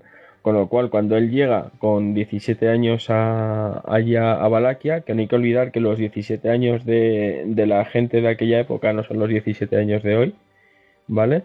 Eh, se encuentra, o sea, que está, digamos, eh, más bien perdido, porque ni, ni es de un lado ni es de otro. O sea, por un lado eh, odia él, odia a los turcos, como, como hace saber en más de, de, una ocasión, y bien es cierto que luego veremos que cuando se enfrenta a, a turcos o, musulmanes es especialmente más sádico aún de lo normal.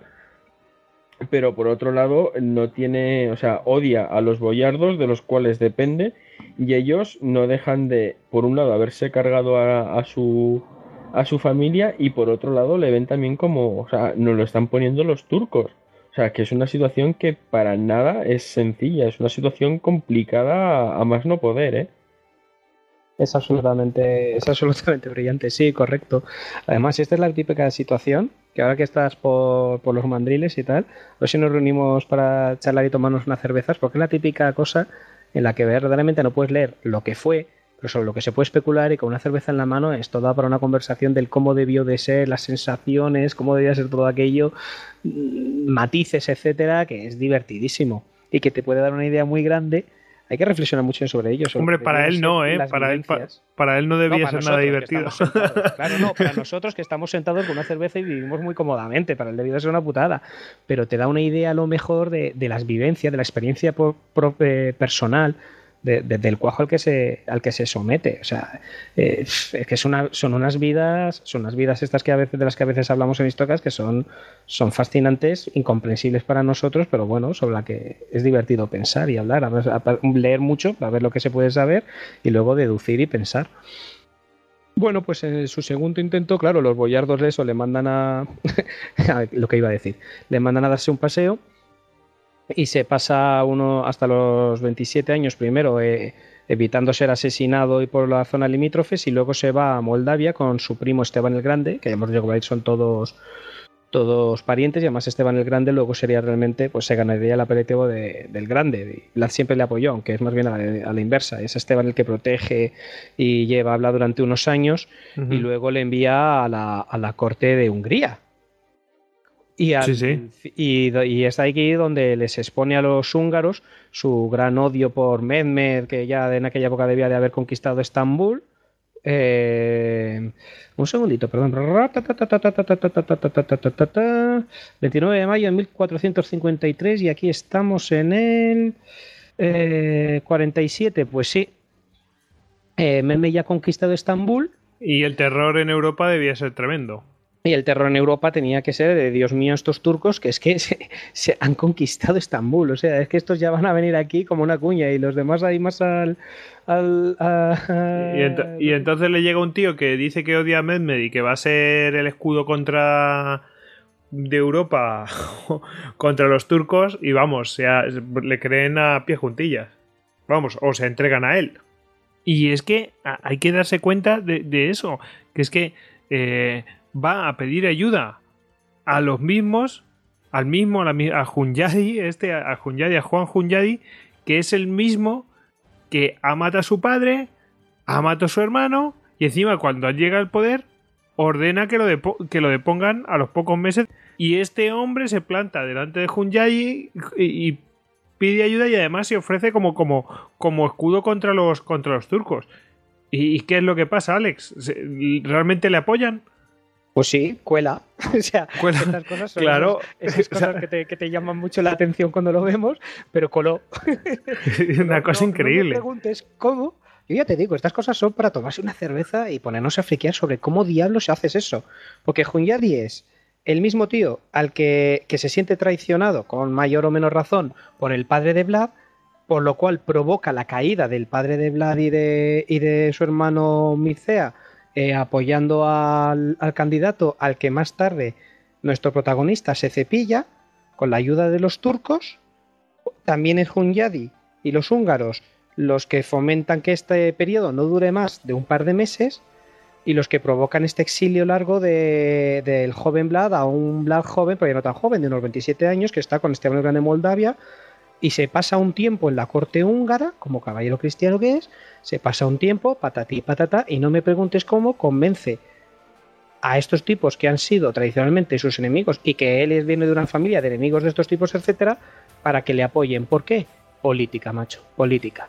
Eh, es el, cabecilla más ideal para enfrentar.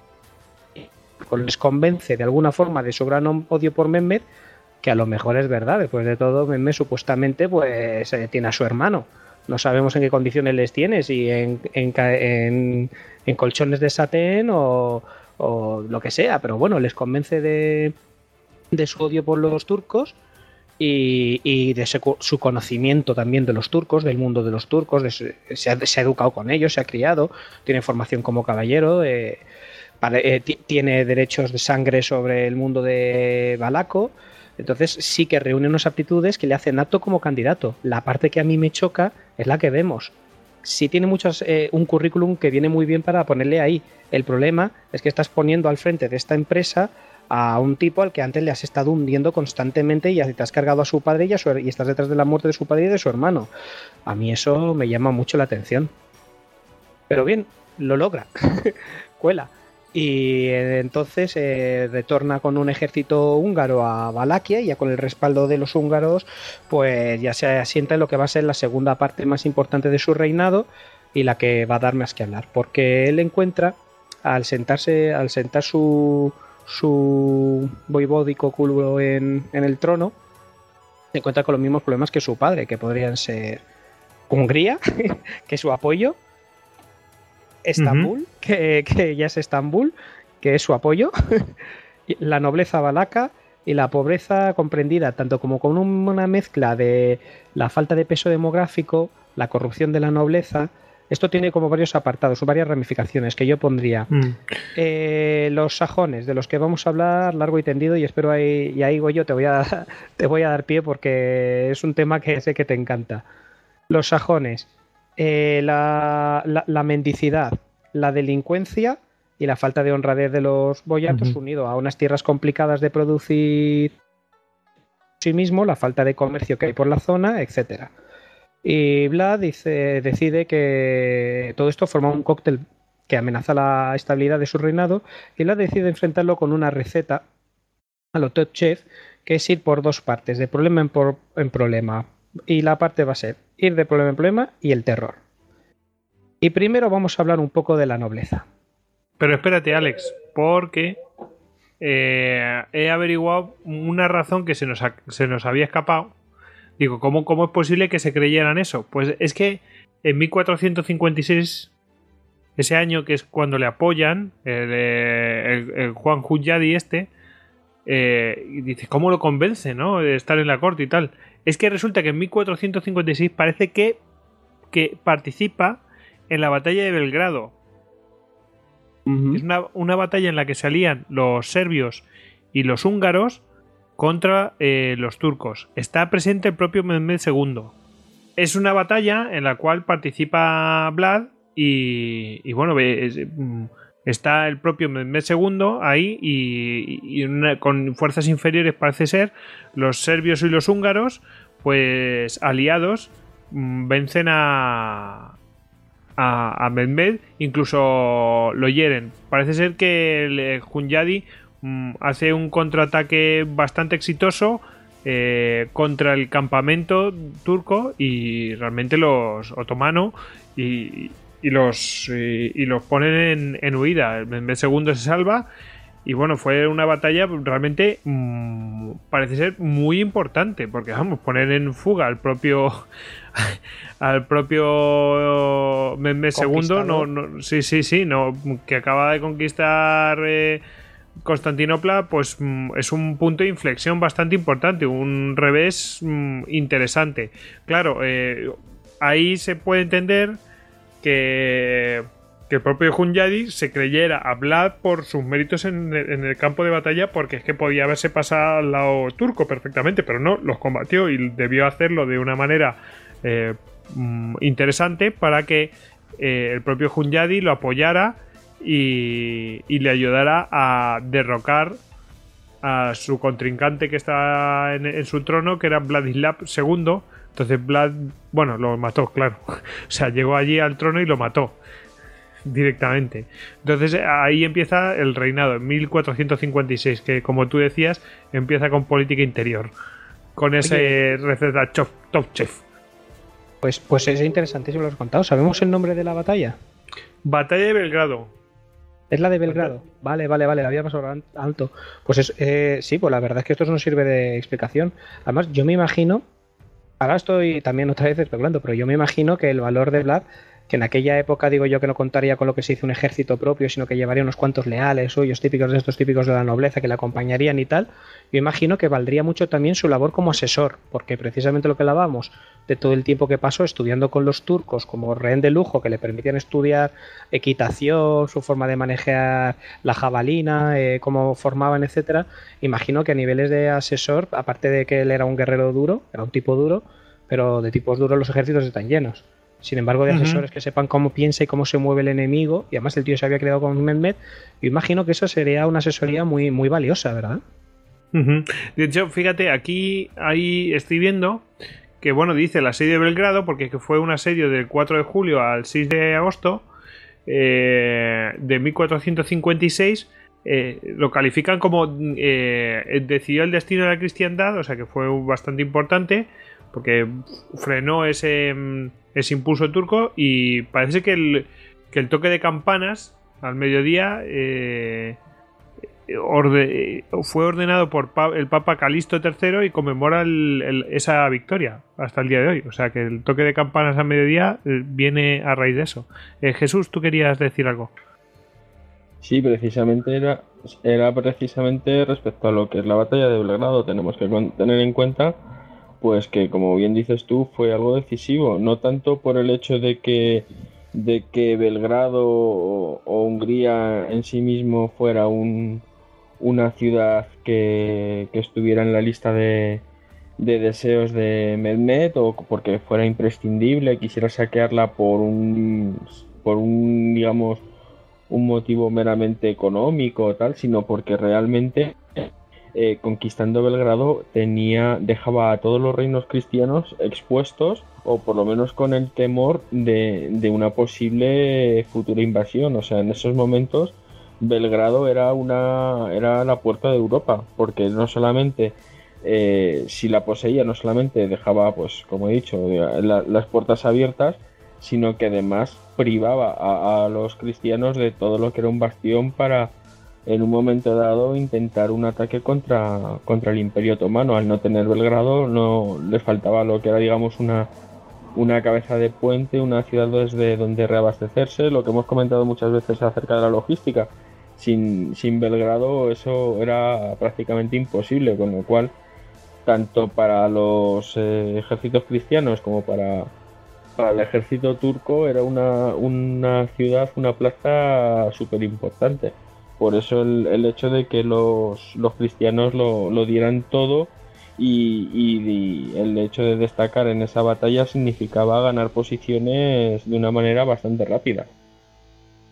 Eh, a mí, fíjate, me gustaría, qué pena que hoy no estuve en el Javier Veramendi y Hugo, porque yo creo que aquí se ponen las botas, darían siempre su, su típica perspectiva. A mí me trae a la cabeza eso, lo que hablamos antes. Me da a mí que lo lógico en este momento habría sido entonces, desde el punto de vista de los turcos, ejecutar a Radu.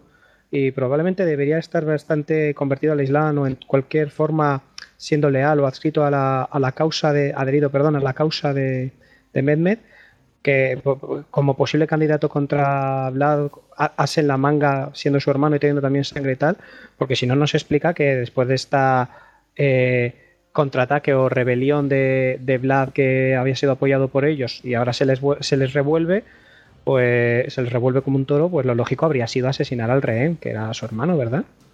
Pues sería la, lógica de un rehén, pero bueno.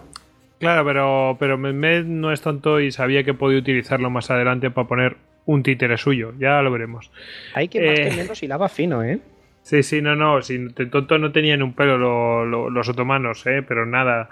Em, y respecto a lo que decía Jesús, vamos, que sí era importante. Eh, recordemos que Belgrado está en las orillas del Danubio, que es el que recorre de oeste a este toda la zona y es un río navegable, puedes llevar tropas ahí embarcadas, es decir, que es importantísimo. De hecho, una parte importante de esta batalla parece ser que, fue fluvial, o sea que, bueno, es interesante. Bueno, te habíamos interrumpido. el, hecho de tener, de poseer Belgrado significaba tener una cabeza de puente, tanto para unos, para una posible invasión de, como para otros. Para, otros, para poder defenderse o lanzar un ataque contra, contra los turcos. Me, me recuerda un poco me recuerdo un poco al, protagonismo del Mississippi en la, en la independencia de los Estados Unidos. El, que, el tener eh, el, control de los distintos puestos del río, mm, vamos, te da dominio sobre el río. Y no es, ah, no, es que controle el río, no, es que estás controlando una autopista para llevar tropas de un lado a otro o, suministros o lo que sea. Y pues, claro, de esa manera es que te puedes plantar donde te dé la gana de Europa rápidamente. O sea que. Te puede meter en el corazón de Europa de golpe. La logística ya es algo fundamental y contamos, quieras que no, se cuenta con una red de carreteras, se cuenta con eh, lo que es eh, abastecimientos aéreos, tal.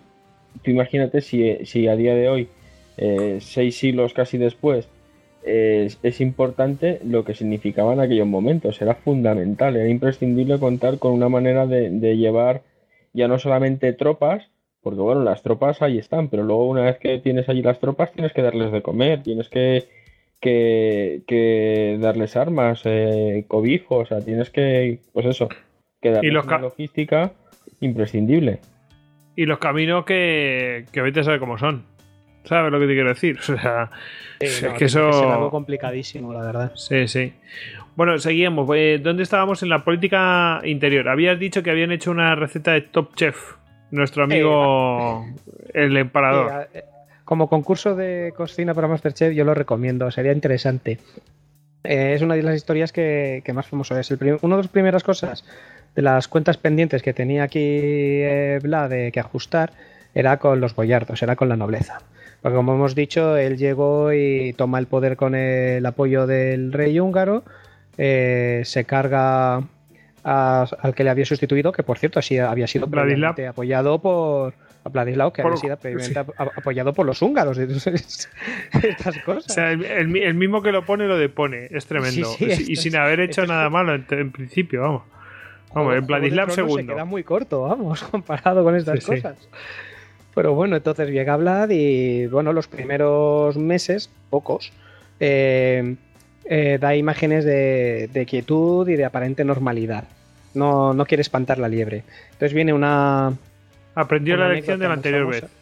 Claro, ya era un poco más curtido, ya había hecho mejor, ya sabía más de política. Pues bueno, imaginemos que en este exilio entre Esteban el Grande y para ganarse a los húngaros, como hemos dicho, aprendería a manejar bien sus cartas.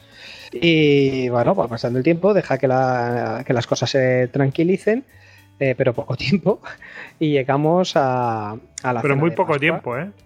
claro, llegamos a la, a la cena de Pascua. Eh, espera porque tenemos una, una, una fecha O sea, pues, llegamos a la cena de Pascua, pero es que antes habían mandado un ultimátum a las ciudades que no le apoyaran, porque claro, había ciudades que apoyaban a otro mm, fulano que vamos, después del Vlad II al que se carga, pues había otro, otro pretendiente, pues había... Eh, sí, exactamente. Manda una, un ultimátum a esas ciudades. Y hay una ciudad que se llama Sibiu o Hermannstadt, que bueno, los sajones son germanos, vamos. Eh, Hermannstadt, que pues eh, apoya que se enfrenten a, a Vlad. Lo digo porque en 1456 es cuando asciende al poder y en 1457 da un ultimátum a esas ciudades. Vale, y ahora llegamos a 1459. ¿Y a la cena de Pascua entonces? Efectivamente, eso es. Lo digo, pues es, que lo... había visto y digo, voy a meterlo porque si no, no se entienden algunas cosas. Parece que son de casualidad y no, es que ya había avisado. Bien dicho. Pues esto es como los Lannister, que hay que pagar las deudas, ¿no? Entonces les invita a todos a los boyardos, a la nobleza, a, la cena de Pascua y les anima a ponerse sus mejores galas y sus mejores fiestas y sus mejores eh, vestiduras. Total, que los nobles, pues muy contentos y muy confiados, van, pues, con, van a Targoviste. con sus guardias, van a Targoviste y empieza el banquete y comen. Además, la tenía esa, esa sangre fría que le permitía estar ahí presidiendo la comida mientras todos comían y estaban felices. Es realmente de película. Y es una trampa siciliana de lo más, de lo más canallesca. Luego, si queréis, lo describimos al fulano, ¿eh? O sea, porque era un personaje que no veas. era un, era un mostrenco, sí. Y entonces coge y en un momento dado, pues se levanta, les pregunta si están bien, si les están pasando bien, todos ríes, todos le felicitan, algunos con sorna, porque es que entre ellos están muchos de los que habían participado en el asesinato de su hermano, como habíamos dicho, bastante bastante horrible, eh, cegándolo y enterrándolo o emparedándolo, y de su padre, a palos. Es bastante terrible. Y en un momento dado, claro, se levanta y le pregunta si están comiendo bien, todos le dicen que sí, de repente les acusa, les acusa de, del asesinato de su padre y su hermano, de corruptos, que han estado haciendo al pueblo balaco, de traidores, de todo lo que se le puede una acusar. Claro, el ambiente se empieza a enfriar, pero ahí no se, pero se enfría muchísimo más cuando entra la guardia y empieza a coger a los más gordos y viejos y obesos y les hacen la preferencia de edad. Los van empalando por diferentes, por, diferentes alturas, según su rango y su jerarquía, eh, les van, los empalan. Y al resto, a los que son más jóvenes, más fuertes y vigorosos y tal, les obliga a caminar hasta la fortaleza que él tiene Seguro que tú la tienes, Goyo. ¿Dónde está la fortaleza esta segunda? No es Targoviste, es... Mm, es que no, no, pero es una fortaleza personal que tenía él. Y bueno, bueno, no, la tenía, no la tenía, se la hace construir por ellos. exactamente, les, hace arrastrarse hasta ahí. Hasta allí. Ellos han perdido sus, sus derechos y se encuentran eh, como mano de obra esclava con sus ropas ricas y tal. ah, mira, mira, lo, tengo aquí. Es un monte cercado al río Arges. O sea, que los hace caminar hasta un monte cercano al río Arges. O sea que ahora te digo cuánta distancia es. Lo voy a buscar. Y eh, vale, pues daros cuenta, perdón, daros cuenta de la humillación que supone el, porque claro, todo esto les hace caminar, o sea, delante de, de, todo la, de todos los pueblos y ciudades que hay desde Targoviste hasta su destino, les hace caminar a, a los nobles que se supone que estaban por encima del, pueblo llano, les hace caminar con sus mejores galas. O sea, es una humillación pública y notoria, independientemente de que luego el pequeño detalle de usarles como mano de obra esclava hasta la muerte, eso ya es casi casi algo accesorio.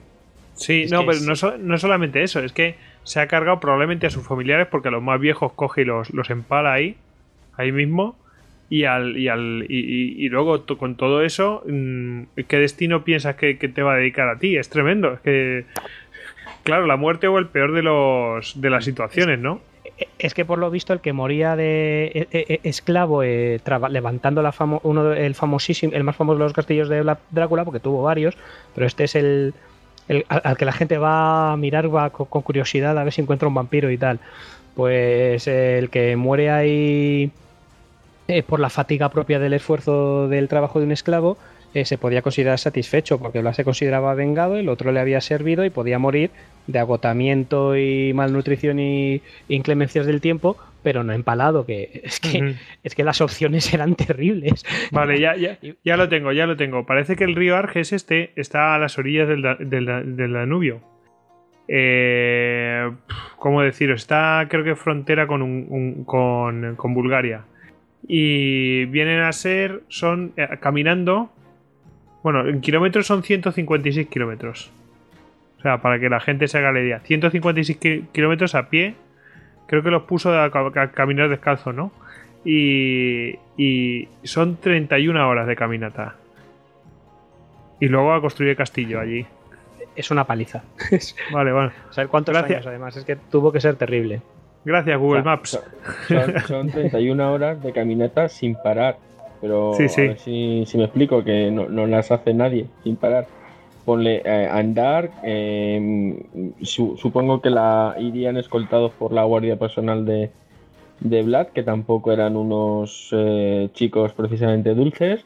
Eh, y, lo, y, lo, que te he dicho es sometidos a todo tipo de, de escarmio y, humillaciones por allá por donde pasaran. Sí, sí, sí. Bueno, les hace construir en la fortaleza. Bueno, que claro, muchos mueren y de todo. Bueno, el típico caprichito del señor Don Vlad. ¿no?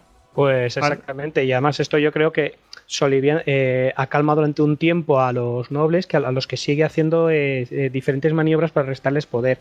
en primer lugar, a los que no se ha cargado, los va retirando de, lo, de cargos y, y prebendas, ¿no? preferencias, potestades, poderes, como participar en, el en, consejos, etcétera, donde él va poniendo en cargos administrativos o sea, una de las fuentes de poder de los nobles, que es al que vamos, que es el segundo punto que él tiene que tratar, que es el comercio, que es una parte radical del, problema de riqueza y de falta de, por tanto, de estabilidad. Cualquier país pobre todos sabemos que es más inestable para un gobernante. Parte de este problema de riqueza eh, viene por la fuerte influencia de los comerciantes sajones y de los productos que venían de Albania y de Serbia que no querían pasar a comerciar por su territorio. Estos hombres, como ha dicho antes Goyo, a menudo apostaban, eh, sostenían con su dinero a boyardos que a la vez, como títeres, apostaban por otros candidatos al trono que les dieran pues mayores preferencias. Es el principio, un principio básico de corrupción, es que especulación inmobiliaria, por así decirlo, contratos preferentes de empresas, como hoy en día veríamos, ¿verdad? Algunos casos de. No lo podemos imaginar. Sí. Entonces, en primero, eh, la respuesta de empalar a muchos y eh, matar a otros hasta en la esclavitud mm, es un mensaje que la gente capta. Y en segundo lugar, eh, retira muchos de estos puestos de influencia respecto a para tener decisiones respecto al comercio de la zona o en consejos de, militares, etcétera, y va poniendo a gente, aunque fuera extranjera, de su confianza. Con lo cual minimiza mucho el poder de la nobleza. Y en segundo lugar, y aquí te voy a dar a paso, Goyo, porque sé que esta parte te gusta, eh, tiene que empezar a vérselas con, con los sajones, que está bastante... Hay una anécdota suya de que se indigna bastante al saber que unos comerciantes eh, de estos colonos alemanes, pues eh, comerciar o tratar en, en, en, sus ciudades, en Valaquia, porque no quieren rendirle impuestos y no quieren llevar este tipo de, de trabajos. Eh, así que Vlad coge y, lo de siempre, y los empala, los masacra, los destroza. ¿Te refieres al del día de San Bartolomé, no? Ese es. Ese es. Bueno, yo antes quería hacer una aclaración, que es que el río Arges va ascendiendo, va ascendiendo, y bueno, pues he hecho otro cálculo, y podrían ser un mínimo de 32 kilómetros de distancia. O sea que entre 32 y 156 kilómetros entre 6 horas y 30 horas. Puede, ser. Desde Targoviste. Bueno, pues que quede claro, ¿no? Que nosotros miramos el mínimo y el máximo. no sé dónde está el castillo. La verdad es que como dice cerca del río Arges habría que mirar más. Pero vamos, esa aclaración. A ver, eh, sí, el día de San Bartolomé, que viene a ser el 23 o 24 de agosto. 23 o 24 de agosto. De 1459, o sea, hablamos. Exactamente, el mismo año que hace la, matanza esta de la cena de Pascua a los boyardos. Es que realmente los, los propios sajones eh, tenía Vlad tenía una serie de, de, mm, problemas con, los sajones, con el tema del comercio, con los sajones y tal. Eh, y eh, no solamente eso, sino que los sajones mm, hacían que, las, que, las, carretas de comercio iban por otros lados, ¿sabes? Entonces, bueno, se las tenía muy vistas con, ellos. y encima habían apoyado estos sajones a otro pretendiente, al, al a un tal Dan que creo que era el Dan segundo. Y el, caso es que mm, no le, no le, hacían caso. Así que el día de San Bartolomé se planta allí en, eh, en Brasov, que viene a ser Constra, Constat. Constrat.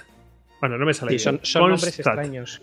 Sí, no, es alemán. Es alemán, es un nombre alemán clarísimo, pero es Brasov. Eh, que viene a estar. Viene a estar en la, en eh, la región de Tara. Tara Barsey que si hemos dicho antes que los Cárpatos están haciendo una especie de L, pues viene a hacer, viene a estar en la esquina de esa L, pero por el lado interior. ¿Qué pasa? Que Tergoviste y, Valaquia están en la parte mm, sur, o sea que tiene que cruzar los Cárpatos para llegar a esa parte interior, ¿no? A esa esquina interior bueno, pues eh, los cruza y, no sé, o sea, coge todas las fuerzas que tiene Vlad, eso lo aprende bien de los otomanos, no, no se trata con tonterías y sabe que un aplastamiento bien y que, que, de ejemplo a todos los demás, eh, pues te va a ahorrar muchos problemas. Y efectivamente, claro que lo hace. Eh, en Brasov es que empala a 30.000 personas. Empala a 30.000 personas. Y a las que no empala, porque probablemente se les acabaron los palos, los, postes, las estacas, eh, los hace matar a, espadazos y hachazos y a todo lo que. vamos, al método tradicional. Que no se, no se anduvieran con tonterías. Y mientras los empalados, porque sabéis que los empalados Mm, tardan en morir, ¿no? O sea, mueren agonizantes durante horas, mientras según algunas, fuentes, según algunas fuentes hasta dos días, que me parece a mí una Claro, una, burrada, eh, una cosa tremenda. Pues este hombre se puso a cenar ahí, se supone que delante de todos ellos, entre el bosque este de ¿no? Eh, pues imaginaos, 30.000 empalados, un poste por cada... Pues es, debe ser una cosa impresionante al menos, y, e incendia la ciudad a la vista de todos estos empalados. Incendia la ciudad de, todas estas víctimas, ¿no? Una cosa tremenda. A continuación de eso, lo que hace es dirigirse al resto de la región de Tarabarsey, que es de donde pertenece la ciudad de Brasov, y, se dedica a lo mismo, a arrasarla y a dejar claro quién es el que manda y, que ahí está él y que no se les ocurra volverse a rebelar. Mm, creo que esta situación, bueno, en 1460, pues las eh, vuelve a, atacar otras dos ciudades, Amlas, que fue una ciudad a la cual Hermannstadt eh, animó a rebelarse contra Vlad y, bueno, Vlad no duda ni un momento y la ataca y la arrasa y Fagarast lo mismo. El caso es que eh, al final parece ser que llegan a un acuerdo eh, se hace, se hace una, paz.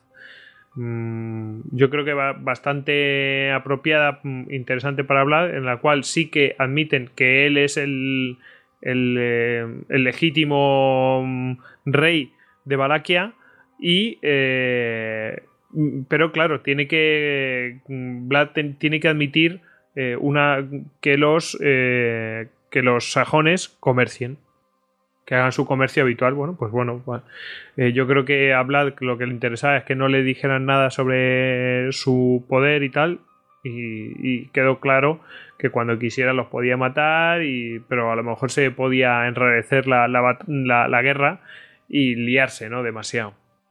Al tal Dan este, no sé si queréis decir algo, pero vamos, al tal... Al pretendiente este, bueno, es, es épico lo de este hombre. Coge, lo captura, le hace cavar su propia tumba y asistir a sus propios funerales antes de matarlo. O sea que era un personaje, vamos. Es, es, terrorífico caer en desgracia con este tipo. Sí, sí, no, bueno, ya, además tiene un humor negro que no veas, porque eso es tremendo. Una cosa tremenda.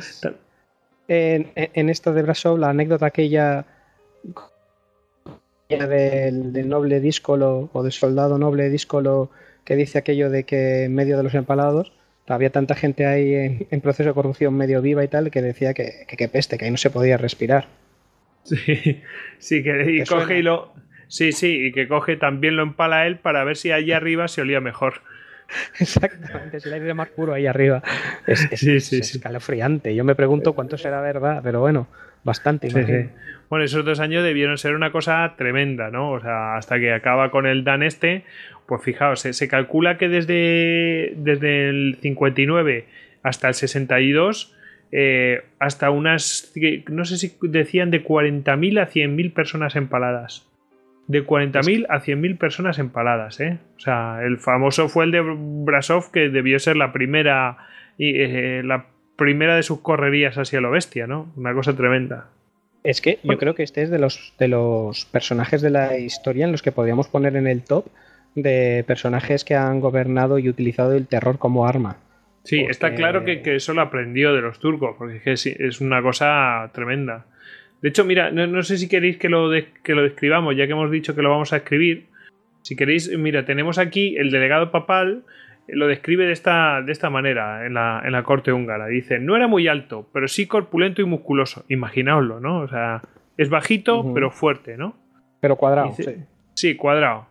Su apariencia era fría e inspiraba cierto espanto. O sea, esto es sin, sin Brad Stoker ni Drácula. O sea, esto te lo está diciendo un fulano ajeno, ¿no? se llama Nicolaus Modrusa. Nicolaus Modrusa, dice. Eh, tenía la nariz aguileña. Eso se puede ver por sus cuadros. Se ve, todos coinciden en lo mismo. Las fosas nasales dilatadas. Es decir, que mm, tenía ahí unas fosas nasales bien grandes, ¿no? Un rostro rojizo y delgado y unas pestañas muy largas que daban sombra a unos grandes ojos grises y, bien abiertos. Las cejas negras y tupidas le daban un aspecto amenazador. Llevaba bigote y sus pómulos sobresalientes hacía que su rostro pareciera aún más enérgico. Una cerviz de toro le ceñía la cabeza, de la que colgaba sobre unas anchas espaldas una ensortijada melena negra. Bueno, eso realmente es, es, muy, es muy ilustrativo, porque supongo que se referirá al, por cerviz del cuello, los trapecios. Y cuando dicen que tiene una cerviz de fuera, que decir que tiene unos trapecios muy desarrollados, como cuando vas a un gimnasio y ves a un tío cachas que parece que no tiene cuello.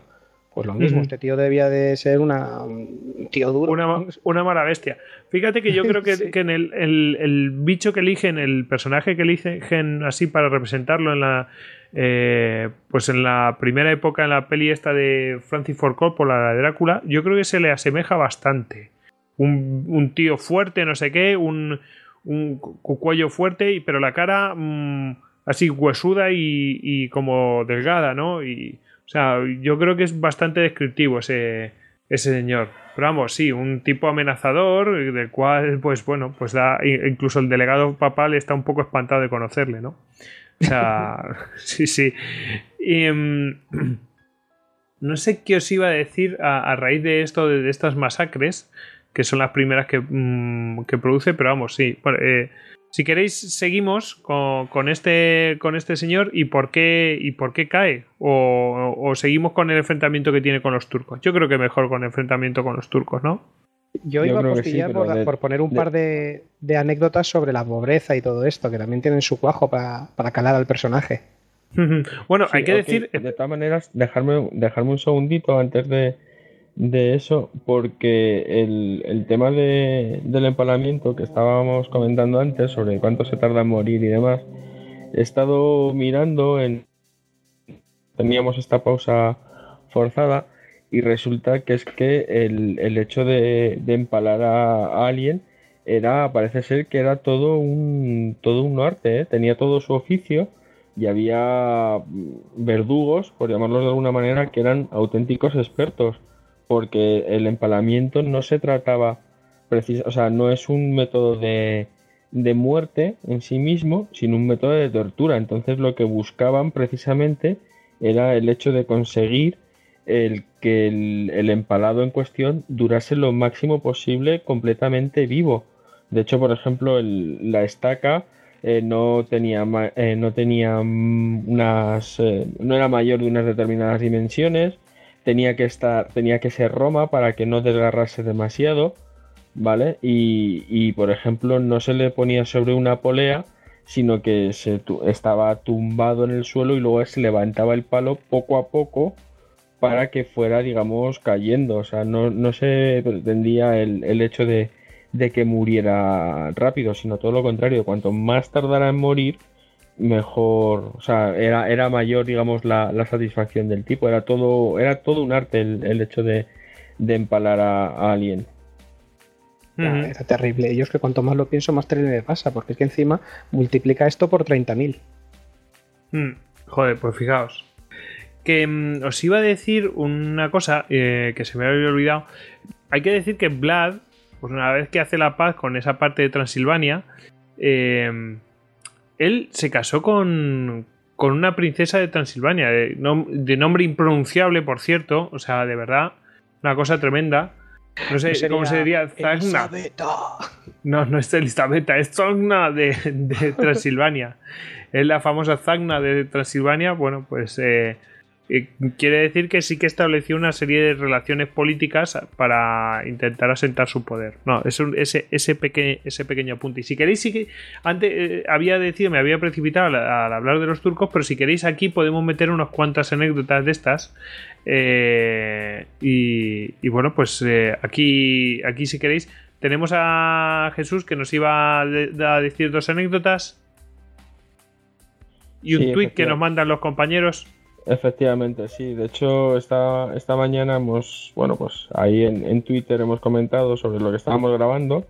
Mejor dicho, hemos dado unas pistas, cosa que, que la gente no, no, ha tardado en, en hilar, ¿eh? cosa que es de, es de agradecer. Y a ver, que lo estoy buscando por aquí un momentito. Nos han mandado un tweet Gregorio Martínez, que es arroba Barnier, Barnier, Barnier Rules en Twitter que dice, mmm, sangre y dolor, espero que mencionéis la anécdota de la Copa de Oro y, las y la de los embajadores con los turbantes. Bien, pues ah. estas dos anécdotas son bastante representativas de lo que era. Si quieres, si quieres la de los de embajadores la guardamos, si quieres la de los embajadores la guardamos para la siguiente parte, pero la de la Copa de Oro la puedes contar ahora que es política interior. Efectivamente, eso como, como bien dices, la, la, podemos incluir dentro de su, de su política interior. Exterior. Una política exterior y otra sí. exterior. La de la Copa de Oro es, es, política interior y es que si, como ya hemos comentado antes, Vlad había algunas cosas que, que odiaba sobremanera.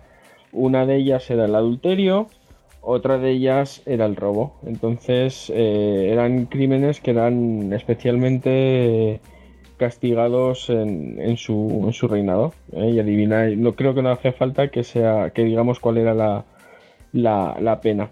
Bien, pues el caso es que eh, Vlad mandó instalar en un de la capital de Tergoviste mandó instalar eh, una copa de oro para que todo, cualquiera, cualquier balaco pudiera beber igual que bebían sus reyes y sus nobles.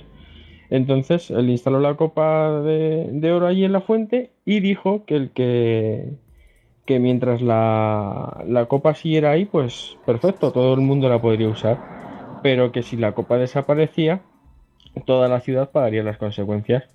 Pues creo que no hace falta decir que la copa quedó ahí sin ningún tipo de, de problema y, y estuvo en, en servicio durante largo tiempo.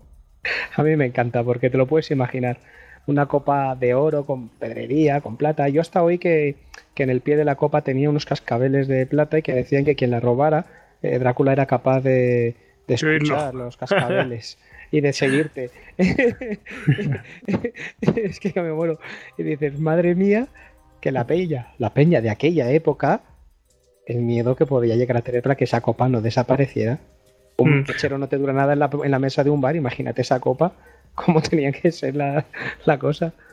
Bueno, hablando de, penas que puede causar, bueno, hay más anécdotas que ahora pasamos a, contaros, a leer, contaros, ¿no? Eh, hay así de, de, penas, fijaos, para el tema del adulterio que lo has mencionado, pues eh, venía de lenta destrucción de pechos y genitales, especialmente de las mujeres. O sea que, que bueno, que el tío era totalmente... no, no se anda con tonterías Luego también otros métodos de tortura que utilizaba eran amputación de miembros, de nariz, de orejas, la extracción de ojos con ganchos, el estrangulamiento, la hoguera, la castración, el desollamiento, la exposición a los elementos o a, fieras salvajes, la parri y la parrilla.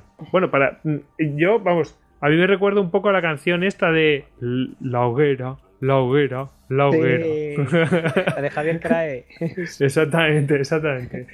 Entonces, bueno, pues eh, mm, cosas que, podía hacer, claro, todo el mundo acojonado. De hecho, hay un comerciante, no sé si conocéis la anécdota esta, la famosa anécdota del comerciante, o anécdota, eh, terrorífica anécdota en la cual, pues, eh, mm, estando de paso por, por la región de, de Vlad III, pues Llega el tipo y, le desaparece una bolsa de oro con no sé si cuántas monedas eran, si 21, es absurdo. Y entonces pues lo denuncia lo denuncia ante Vlad, que oye, que me han robado. Y dice, no te preocupes, mañana vas a tener la bolsa. Efectivamente, al día siguiente tiene la bolsa, al ladrón lo han decapitado y le dice Vlad, oye, cuéntala a ver si está todo. Y entonces el otro la cuenta, pum, pum, y dice, mm, mi señor, que es que hay 22 monedas. Mm, yo tenía 21, mm, sobra una.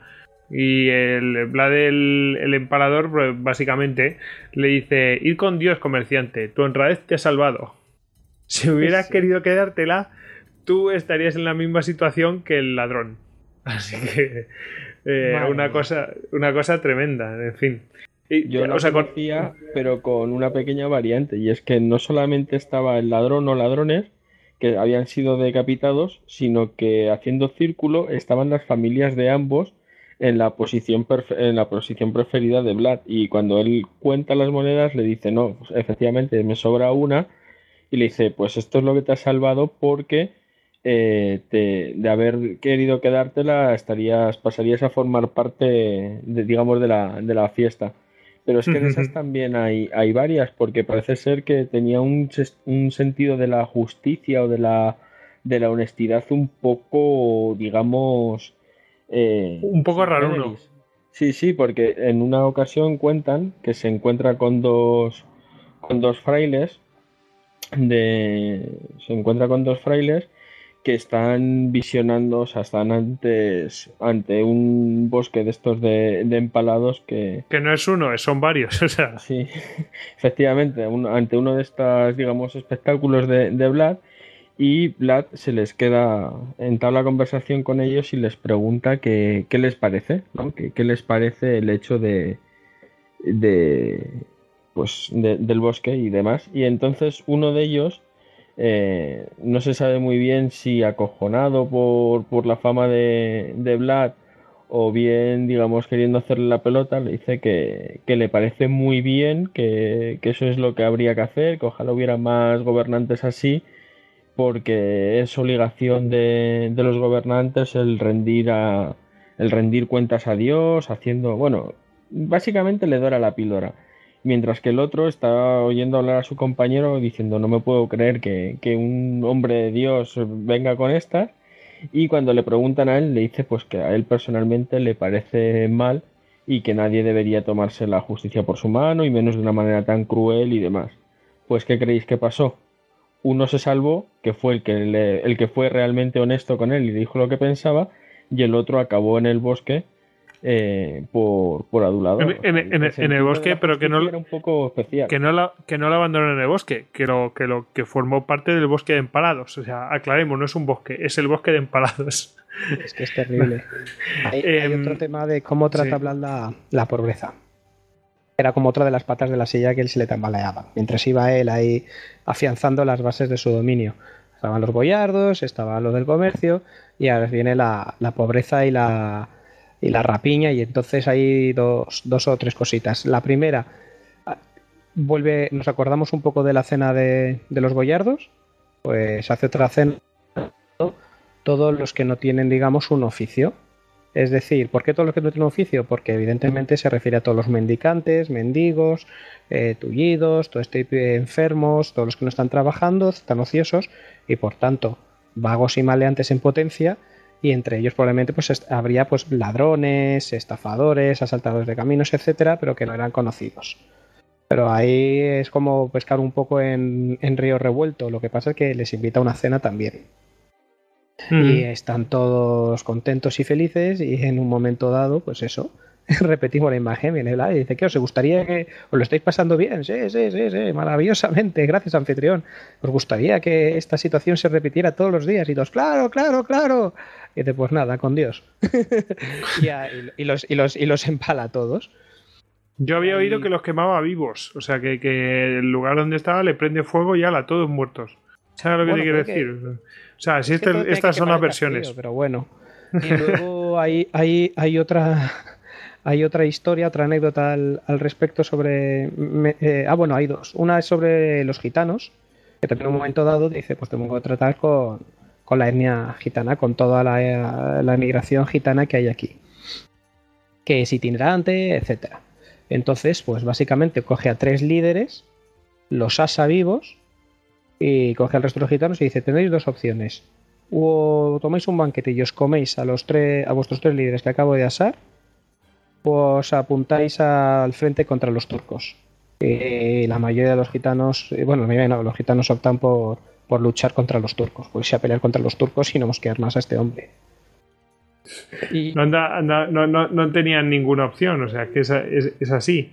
Yo había oído otra, cómo, cómo se comportaba en en el tema de pues de comercio, como cuál era su política en el comercio. Hay una anécdota que lo deja clarísimo que él, él era él, él, él, buscaba que sí que se comerciara con, con, la zona, pues ya lo veréis, porque una, una caravana de comerciantes eh, que iban desde Serbia hasta Hungría, pues eh, decidieron no parar en Balaquia, es decir, pasaban por Balaquia, pero no paraban a comerciar en Balaquia, y claro, eso no le gustó nada hablar y hizo una masacre y mató a 600 comerciantes. Y, Era terrible. Eh, excepto a dos, a los cuales le sacó los ojos, a uno y a otro le, cortó la lengua. Y los hizo volver con, todo, con el resto de las cabezas de los, de los comerciantes de, en dirección a Serbia. O sea, a uno, uno ciego guiando al otro, o sea, uno y otro guiándose, ¿sabes? y llevando todo. te veo. y llevando las cabezas del, del resto, en fin. Una cosa tremenda, tío. Había, otra anécdota más de dos monjes mendicantes que se para a hablar, les ve y les dice, ¿y vosotros de qué? ¿Qué hacéis aquí? Y dice, nada, pues somos monjes mendicantes, pero somos monjes, ¿eh? Cuidado. Dice, ¿y por qué mendigáis si no busquéis un trabajo honrado en cualquier pues monasterio donde podéis ganaros las vidas con vuestras manos y con vuestro trabajo? Porque solo mendigando se puede llegar a entender el camino de Dios y se puede llegar a Dios. Dice, quieto parado, esto lo arreglo yo rápido. Empaladlos y esta noche ya ves cómo vas a ver a Dios mucho más rápido que mendicando. Sí, sí, sí.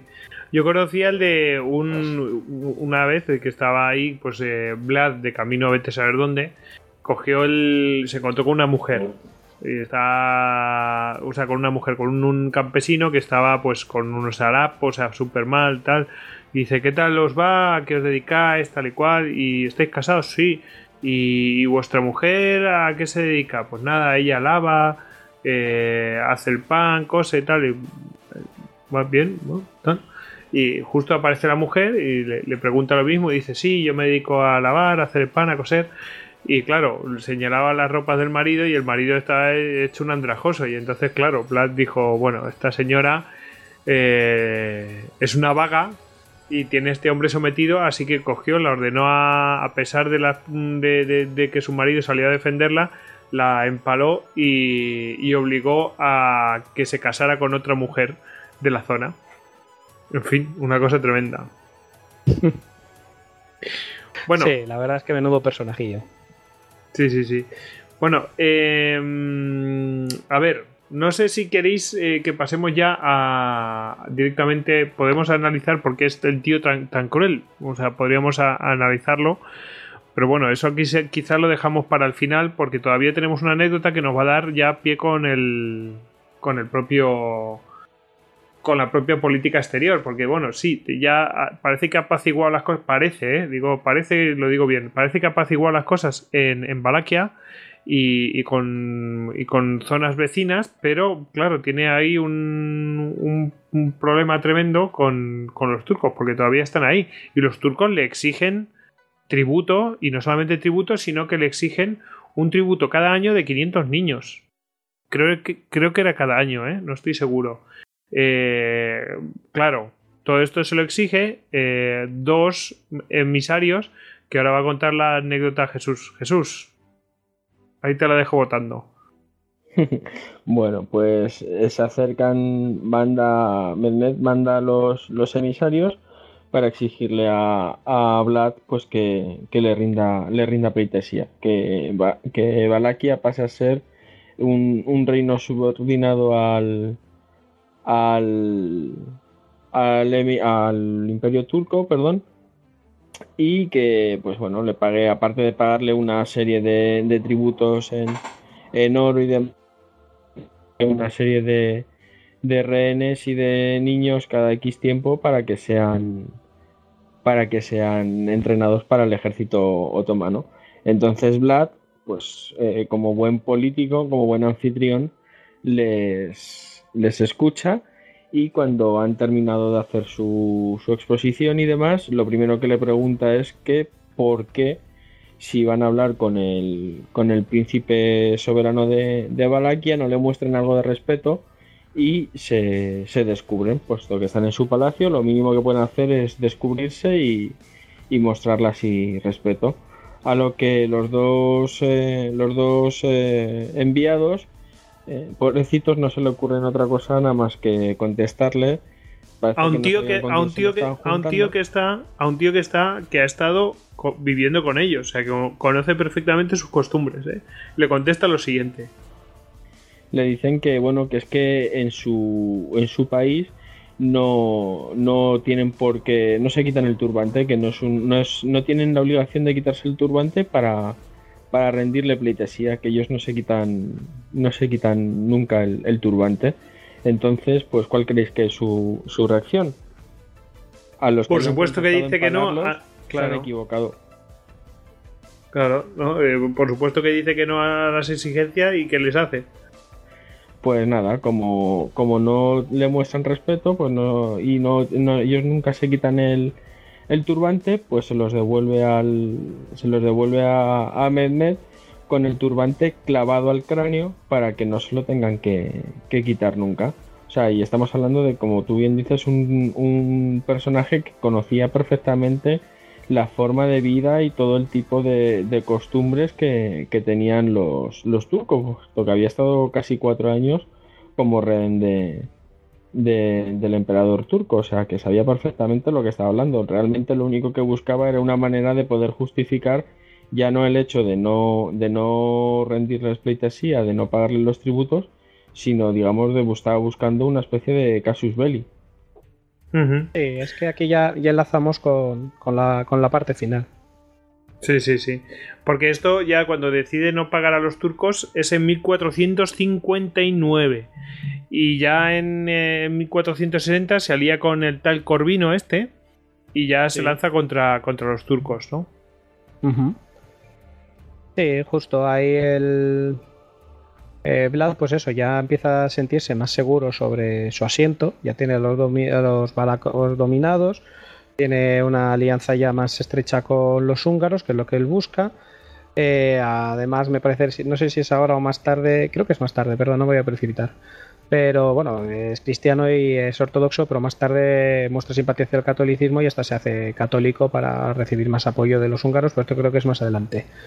Y decide que teniendo la casa limpia, pues eh, se ha acabado con la mendicidad, tiene las leyes que se están cumpliendo, la lealtad del ejército y de los boyardos, pues decide que, ya es hora de dejar de pagar el tributo a los turcos. Entonces, después de la anécdota esta de, los dos emisarios a los que les clava el turbante a la cabeza, esto enseñará a descubrirse en las casas de los demás, pues se empieza a desarrollar con, la, el apoyo de Matías Curvino, que creo que es hijo de Hunyadi, pero del famoso Hunyadi, que es que ya os digo que está en todas partes, pero bueno, del rey de Hungría, Matías Corvino, eh, pues empieza en 1461 a librar una serie de batallas. Meme II, que es el conquistador de Constantinopla, pues al principio intenta eh, solucionar el problema de una forma más artera, más, podríamos decir, política, estratégica.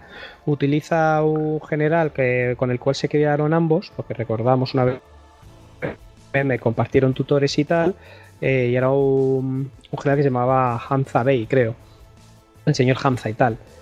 Eh, y, con un colaborador, con un hombre al servicio de ellos que era griego, pero que servía por ser ortodoxo de enlace con estos reinos cristianos y tal, porque parte de Grecia ya estaba invadida por, o, bajo la influencia del Imperio Otomano y tenía muchos colaboracionistas. Había uno especialmente cercano al entorno de Mehmet, que era uno que se llamaba Catagolinos, que por lo visto decían que también era torturador de profesión. Pero bueno, lo citan en en un puerto del Danubio. No recuerdo la zona, pues Goyo seguro que lo tiene por ahí apuntado. Pero bueno. A ver, sí. Te lo averiguo ya. Pero ya te digo que Corvino sí que era hijo de Yadi. O sea, eso te lo confirmo ya. Ahora me lo dices. Sí, sí, sí, sí. No, pero sigue, sigue. Yo te. lo cita en Giurgiu. Giurgiu. Vale, es que estos nombres. sí, sí, un, puerto de. Fumar. Cerca de, cerca de Bucarest. Eh, sí, efectivamente es un puerto del Danubio. Bueno, pues entonces los cita por ahí y la idea es básicamente que cuando se acerque Vlad una, eh, a resolver el, problema, pues ve, eh, la idea iba a ser lo que Vlad le habían dado a entender era que le iban a llamar al orden, darle un toque de atención, oye, tienes que seguir pagándonos, si no esto puede ser la guerra, por lo menos lleguemos a un acuerdo, podemos bajar los impuestos, etcétera. ¿Qué ocurre? Que Vlad se teme una, una, trampa. Se la teme con razón, porque el general Hanza va con, con un contingente armado eh, importante. Entonces Vlad se presenta ahí, pero él lleva también un ejército de caballería y, y una buena tropa y se los, se los destroza. Y los destroza. Eh, mata a catabolinos y a Hamza, que es uno con el que se crió con, con Mehmet, hay dos historias. Pues eh, la... yo he oído dos versiones. Primero os cuento una y luego más adelante arranco con la otra. Eh, a Hamza, que porque tiene ese punto romántico que a mí me gusta. En principio, por haber sido su tutor y tal, le corta las manos, no sé si le deja ciego y le deja que vuelva con Mehmet para que vea lo que ha hecho con él, al que se supone que le tiene un afecto para que Mehmet supiera con qué se les estaba viendo. Eh, hay otra versión, ahora os la cuento más tarde. Dadme un momentito, porque ahora arrancamos con que, claro, la, la respuesta de Mehmet es atacar contra es el conquistador, tiene el ejército otomano, está bien engrasado, pues a por ellos. Y se lanza. Entonces, eh, eh, Vlad Tepe se desarrolla una estrategia de tener un ejército inferior, que hemos hablado varias veces, que se trata de una especie de guerra de guerrillas eh, por esos territorios agrestes, excepto la parte que nos ha contado Goyo, que es de, imagino, eh, que es de, al ser del Danubio y tal, que es más llana, pero imagino que les harían muchas emboscadas eh, en las zonas más boscosas y mucho atacar las carreteras de suministros, atacar por las noches, impedir su descanso, atacar lo que es la logística. También empleó una táctica, mucha táctica de tierra quemada, que nada que el ejército invasor, según avanzaran, no encontrara eh, pueblos, ni cosechas, ni objetos de valor. Teniendo en cuenta que hablamos de distancias cortas, yo imagino que esto tenía más que un efecto real en la intendencia del, suministrarse víveres del ejército, imagino que simplemente sería la imagen que da, porque además imagino que el camino estaría siempre regado de gente empalada, etcétera. Envenenaban los pozos eh, para que no pudieran beber de ellos o que si bebieran enfermaban. Y luego, pequeña, eh, eh, les, devolvía a los prisioneros turcos o también de otras naciones que tenía ellos él en las, en las mazmorras, se los, eh, se los devolvía horriblemente mutilados con una doble intencionalidad. Eh, la desmoralización que supone ver lo que les pasa a la gente que cae en manos de Vlad, que cae en manos del terrible empalador, y también que ellos se hicieran cargo de, la manutención, así es lo que hablamos. De eso es, claro. que ellos no tienen que hacer no, es que fíjate, es que al Hansa Beck, una de las versiones. Eh, claro, eso de que. Bueno, vale, vale. No la digas toda, Pero ahora, la vas a, ahora la vas a decir, sí, sí, ya la lanzabas. Venga, vale, vale. Y también, para terminar ya de tal, entre los prisioneros, etcétera, que les enviaba, turcos, etcétera, se les enviaba con mucha mala intención también los enfermos porque claro, los, turcos al ver a sus propios hombres que volvían ahí sin manos y tal y cual, pues se harían cargo de ellos, sin saber que algunos estaban enfermos. Esta gente tose, hace, defeca, orina, etcétera, y en un ejército con los niveles de salubridad que eso tiene que tener, la contaminación es pronta. Hablamos de una época en la que las enfermedades sabéis que no tienen el estudio médico que tienen hoy en día. La cultura general y popular no es la de hoy en día. Está muy relacionada siempre la peste y las epidemias a, cosas demoníacas y espirituales, a cosas eh, malignas, a cosas del diablo. Entonces todo esto va mermando, va mermando mucho eh, la moral de los hombres de, de hasta que al final llega hasta eh, la fortaleza de, de Targoviste, donde tiene la visión del bosque de empalados, un famoso bosque donde tiene 23.000, o lo que decía o lo que decía Jesús antes, que a lo mejor eran 15.000, pero entienden, es un maldito bosque, pero la imagen tiene que ser escalofriante, donde prisioneros turcos, húngaros, rumanos, búlgaros, eh, los sajones, estos son los que se cargan, y familiares, niños, mujeres, todos repartidos por todo el valle en lo alto de palos. Y aquí viene la historia, es que hay otro punto que ya por si esto no fuera, no fuera suficiente, porque el enfermo, el ejército está enfermando por causas misteriosas, para ellos causas misteriosas, insistimos, eh, son los enfermos que le ha enviado para que lo propague enfermedades, pero ellos dicen esto tiene que ser cosa del diablo, eh, los pozos envenenados que pasan por las ciudades y no hay nadie ni nada, como si estuvieran en un país de fantasmas, en un país muerto, eh, con esas montañas, con esas cosas tan, tan extrañas para gente que venía de otra tierra, y de repente se encuentra en esa imagen dantesca de un bosque lleno de gente empalada y cuando el terror es más supremo, dicen que la otra eh, suerte que sucedió Hansel Bay, el tutor de Vlad es que lo empaló. Y lo empaló a la entrada del bosque para que se lo encontrara Mehmet y para que se viera, su antiguo tutor que había compartido con Vlad ahí empalado con el resto de un bosque entero de tal. Y que al ver ya todo esto último, el propio Mehmet, que no debía de ser un hombre suave, después era Mehmet el Conquistador, pero no debía de ser ningún suave, la leyenda dice que dijo, eh, esto es el infierno, estamos en el infierno, estamos combatiendo contra el diablo y yo no puedo luchar contra el diablo. Y que dejó el mando de la campaña a unos subalternos menos capaces, pero que con gran parte de un ejército, probablemente la causa fuera una gran desmovilización de una parte del ejército y quisiera quitarse de la parte más supersticiosa y volverse para Constantinopla. El caso es que el grueso del ejército volvió a para, para Estambul yo, lo, yo creo que yo lo que había oído con, el Hansa es que eh, mm, aparte de que bueno que pudiera ser empalado, que bueno que es una versión, yo había oído que lo, había, lo, llevó a la frontera y lo dejó ahí eh, a su suerte a, a los turcos pues con, las manos y pies cortados. Por eso te decía lo, lo, de las terribles mutilaciones que hacían que tuvieran que estar con esa persona y ralentizaba al ejército enemigo. Yo he oído las dos. Yo he oído la de. La de. Yo he leído las dos. He leído la de cortados de pies y manos. Y debe ser más oficial porque es la que ves en la Wikipedia. Pero también he, leído de, de, alguna revista de historia de estas de tíos que estudian a, tal. Que dejó al Hanza eh, porque precisamente había sido tutor del propio Vlad y, esperaban que la trampa o sea, eh, Hansa tiende la trampa porque esperan que se fíe de él por el vínculo emocional que tienen. Y por así decirlo, la genialidad, eh, la genialidad cruel y, siniestra sin duda, pero genialidad es devolverle la pelota a Mehmed encontrándose al, tutor por el que se supone que iba a caer en la trampa su, su hermano entre comillas y decirle mira lo que he hecho con nuestro profesor imagínate lo que puede hacer contigo o sea, yo ya soy un yo ya soy un ser demoníaco.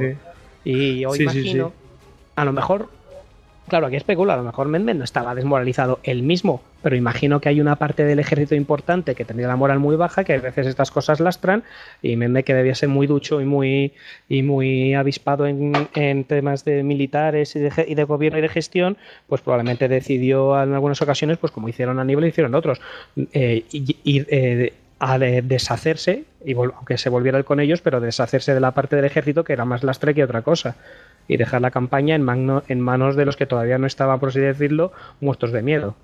A tener estar en una tierra eh, extraña, en una situación extraña.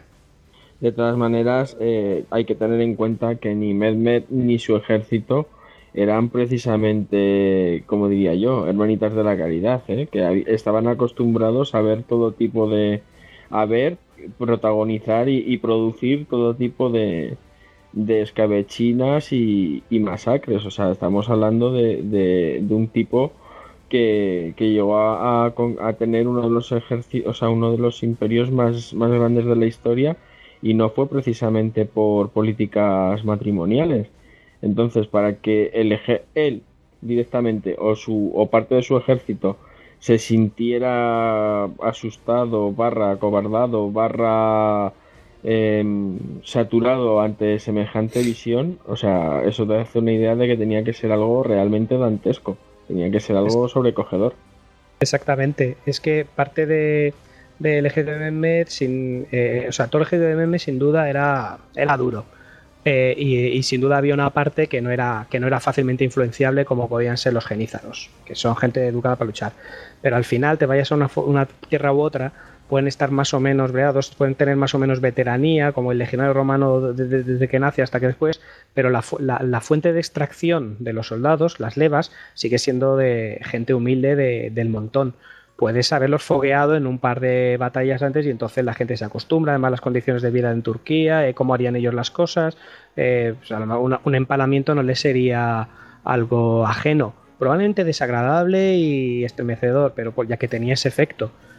Un bosque de empalados, las montañas, ataques nocturnos, pozos envenenados, la enfermedad que se entiende por tu campamento, gente mutilada aquí y allá, pueblos desiertos, todo, eh, lejos de casa, todo eso sí que puede ser una guerra psicológica bastante importante, por mucho que sean gente de armas, gente de guerra, pero la gente de guerra también se estremece cuando ve a un niño muerto empalado en un... O sea, un soldado puede ser un soldado, pero el que ve a, un, a una mujer con el vientre abierto y colgada de, de una estaca, pues echa el desayuno con facilidad. Bueno, y aquí teníamos una pregunta, ¿no? De, a ver, que la mire. Una pregunta en Twitter que nos dice corresponsal historia, arroba corresponsal is. En Twitter dice, gran tema, pregunta obligada. ¿Qué hay de cierto en el bosque de los emparados? También es interesante la, tradición que sufrió. Bueno, pues, por lo que he estado averiguando de lo del bosque de los emparados, resulta que hay una publicación que, que se llama El Bosque de los Emparados, precisamente, y es una, una publicación del estilo de leyenda negra, eh, pero de los sajones contra Vlad. Entonces, bueno, como hemos mencionado antes eh, con Alejandro y con Jesús, efectivamente, ahí es una época en la cual pues ya empieza a funcionar la imprenta, empieza a haber más propaganda y tal, y mm, claro, nos ha llegado de esa manera.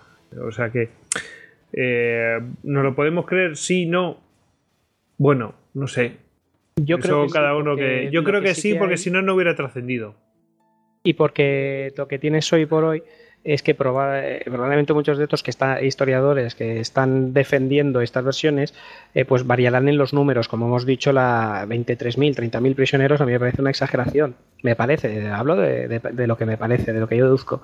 Pero lo que sí que hay es lo mismo que cuando visita, cuando estudia los restos del asedio de. de.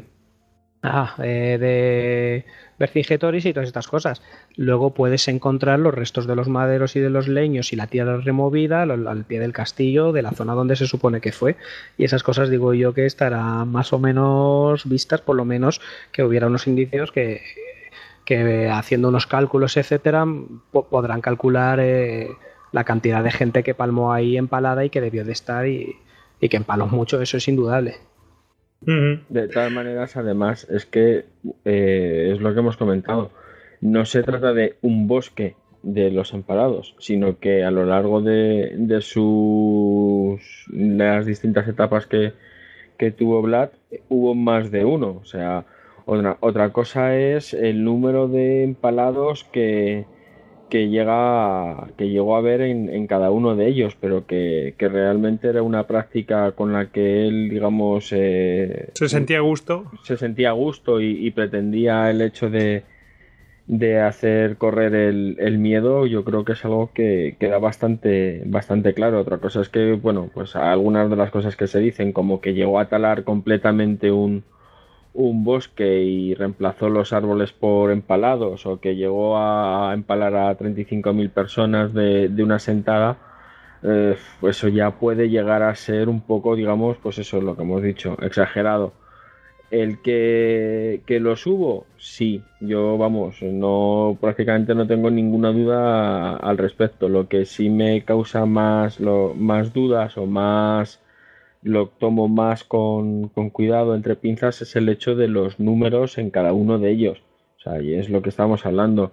Eh, si tú quieres crear una leyenda negra, pues a lo mejor no van a ser 30.000 van a ser 50.000 y sin embargo tú si quieres defenderlo pues no van a ser 30.000, van a ser 300, me explico. Entonces ahí hay que ser un poco también tener en cuenta el hecho de que la exageración es un factor de digamos bastante común tanto en un sentido como en otro.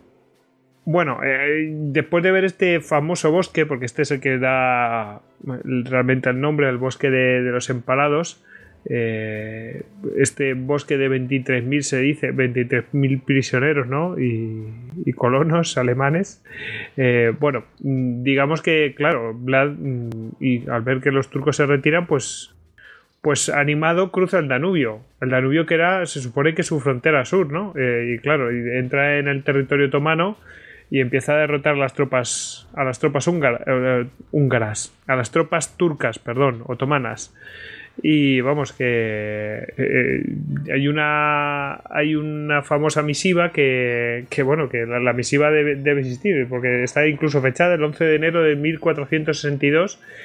Eh, envía una misiva a Martías Corvino y le informa que el recuento de las cabezas de los enemigos, que dice que tiene 24.000 24 cabezas.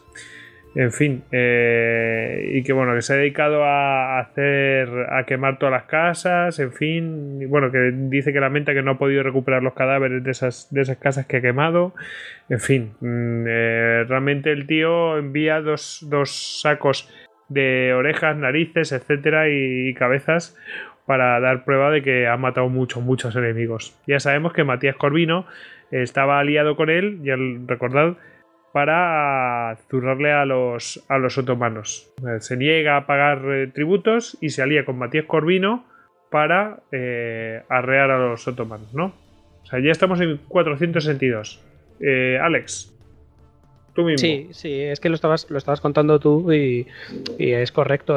claro, Vlad se, crece y hace una serie de ataques relámpagos y tal y, no nos lo imaginemos planteado que en una serie de, ataques y de escaramuzas, pues va, eh, se adentra en territorio otomano y va acabando con partes de los contingentes que te digo que han quedado para, para combatirle. Eh, probablemente a razón de necesitar beneficio, eh, apoyo o porque estuviera perdiendo, probablemente porque quería refrescar tropas, necesitaría tropas de refresco, lo que fuera le envía una, un informe, una carta que es verdad que existe a Matías Corvino, que es el rey húngaro, y que es a fin de cuentas, eh, digamos, el baluarte que le sostiene por detrás, y que tiene que ver con. Eh, y que le envía eh, con esa misiva y la, explicación de, de cómo está avanzando la, eh, la campaña, pues las cabezas de 24.000 enemigos y sus sacos y orejas y tal y cual, y le habla pues eso del terror que está infundiendo, las aldeas que incendia, etcétera. O sea, siempre, siempre haciendo currículum el hombre.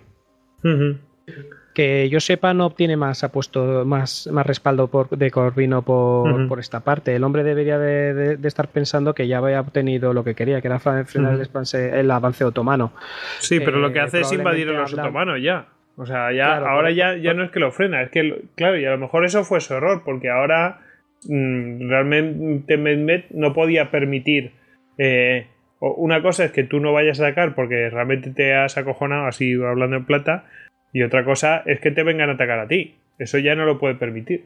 Sí, probablemente Matías Corvino lo que buscaba poner a Vlad al frente de toda esta historia y respaldarle era el rechazo de una posible invasión una posible invasión a Europa y Vlad a la cabeza con su política de terror, con su estrategia del terror, pues optimizaba tener pocos recursos y era por tanto y el terreno y la orografía y, podía ser muy conveniente y probablemente simplemente a, a embala porque probablemente sí que tuviera un odio muy fuerte hacia los turcos y Corvino deja de respaldarle y por eso la misiva y, y, la petición de decir qué pasa aquí, que yo estoy aquí sacando réditos pero necesito más tropas la respuesta de Constantino de Estambul nos hace esperar y el sultán envía un ejército pues de más de 100.000 hombres Eh, dicen, eh, por ejemplo, en la Wikipedia he encontrado 150.000 porque hay una carta que escribe el Mehmed al Gran Visir. Yo imagino que esto es como todo, que las cifras luego bailan entre realidades y tal. Y utiliza el Danubio para atacar, es decir, eh, no se anda con tonterías para transportar a toda esa gente, va directamente a través de una flota. Los, otomanos lo que tienen es la potencia y la grandeza, y lo que tienen es una cantidad de un recurso humano muy superior.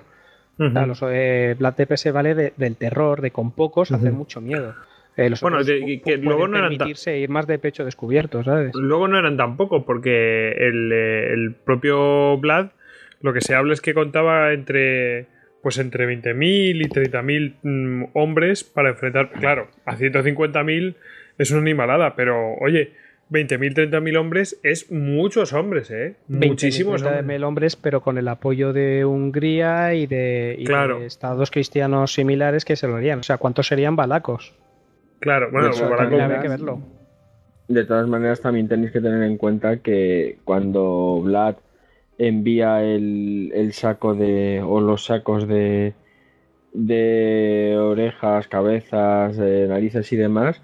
O sea, él ya sabía perfectamente lo que significaba eso. ¿eh? Os recuerdo que, que a nosotros, por, por, una sola oreja, nos montaron luego una guerra. O sea, imaginaros lo que significaba para, para el sultán el, el hecho de, que le enviaran eso y decir, no, y esto es porque casi casi las sobras, ¿eh? Bueno, pero que sepas que Jenkins conservaba su oreja. O sea, eso fue mi. Bueno, en, este caso, e, esas orejas se las enviaron al, aliado para ver que le. Oye, mira, que estoy haciendo buena cosecha, sígueme enviando tropas para, ayudarme y tal. En el. En fin, una cosa curiosa. Hay que decir que aquí que Mehmet cuando prepara las tropas hace una maniobra que em, a mi modo de ver es, muy hábil, pero muy muy hábil, que es eh, pone al frente de 4.000 soldados de caballería a su hermano, a Radu, el famoso Radu hermoso este, que se dice que estaba con él, tal. En fin, eh, recordemos, eran tres hermanos, Mircea, Vlad y Radu. Radu y Vlad eh, fueron rehenes de por parte de otomana.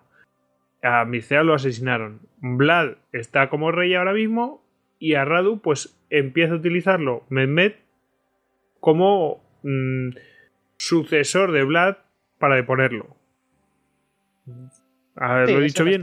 yo creo que esa es la estrategia. Y hacer un poco tambalear esa unidad que pudiera haber dentro de Valaquia o aliados de Valaquia. Y funciona, cuela, una vez más cuela. El ejército. También, también estas cosas cuelan cuando tienes un pedazo de ejército detrás, como puede ser. Ah, claro. Estas cosas ayudan un poco a lubricar el asunto, ¿no? Pero. Qué, visual. Claro, sí, hablando de empalamientos y tal. Pero sí, eh, Radu tiene una ventaja, es hermano de Vlad, así que tiene tantos no tiene tantos derechos dinásticos como, él por ser el menor, pero evidentemente si tu intención es cargarte al, mayor, pues de cara a los boyardos es, una buena baza.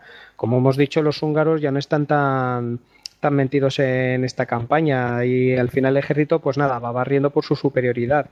Eh, Blas sigue con una estrategia bastante exhaustiva de, guerra de guerrillas, quema, quemada, etcétera, pero al final el rechazado tiene que abandonar el, el trono y además la, propia...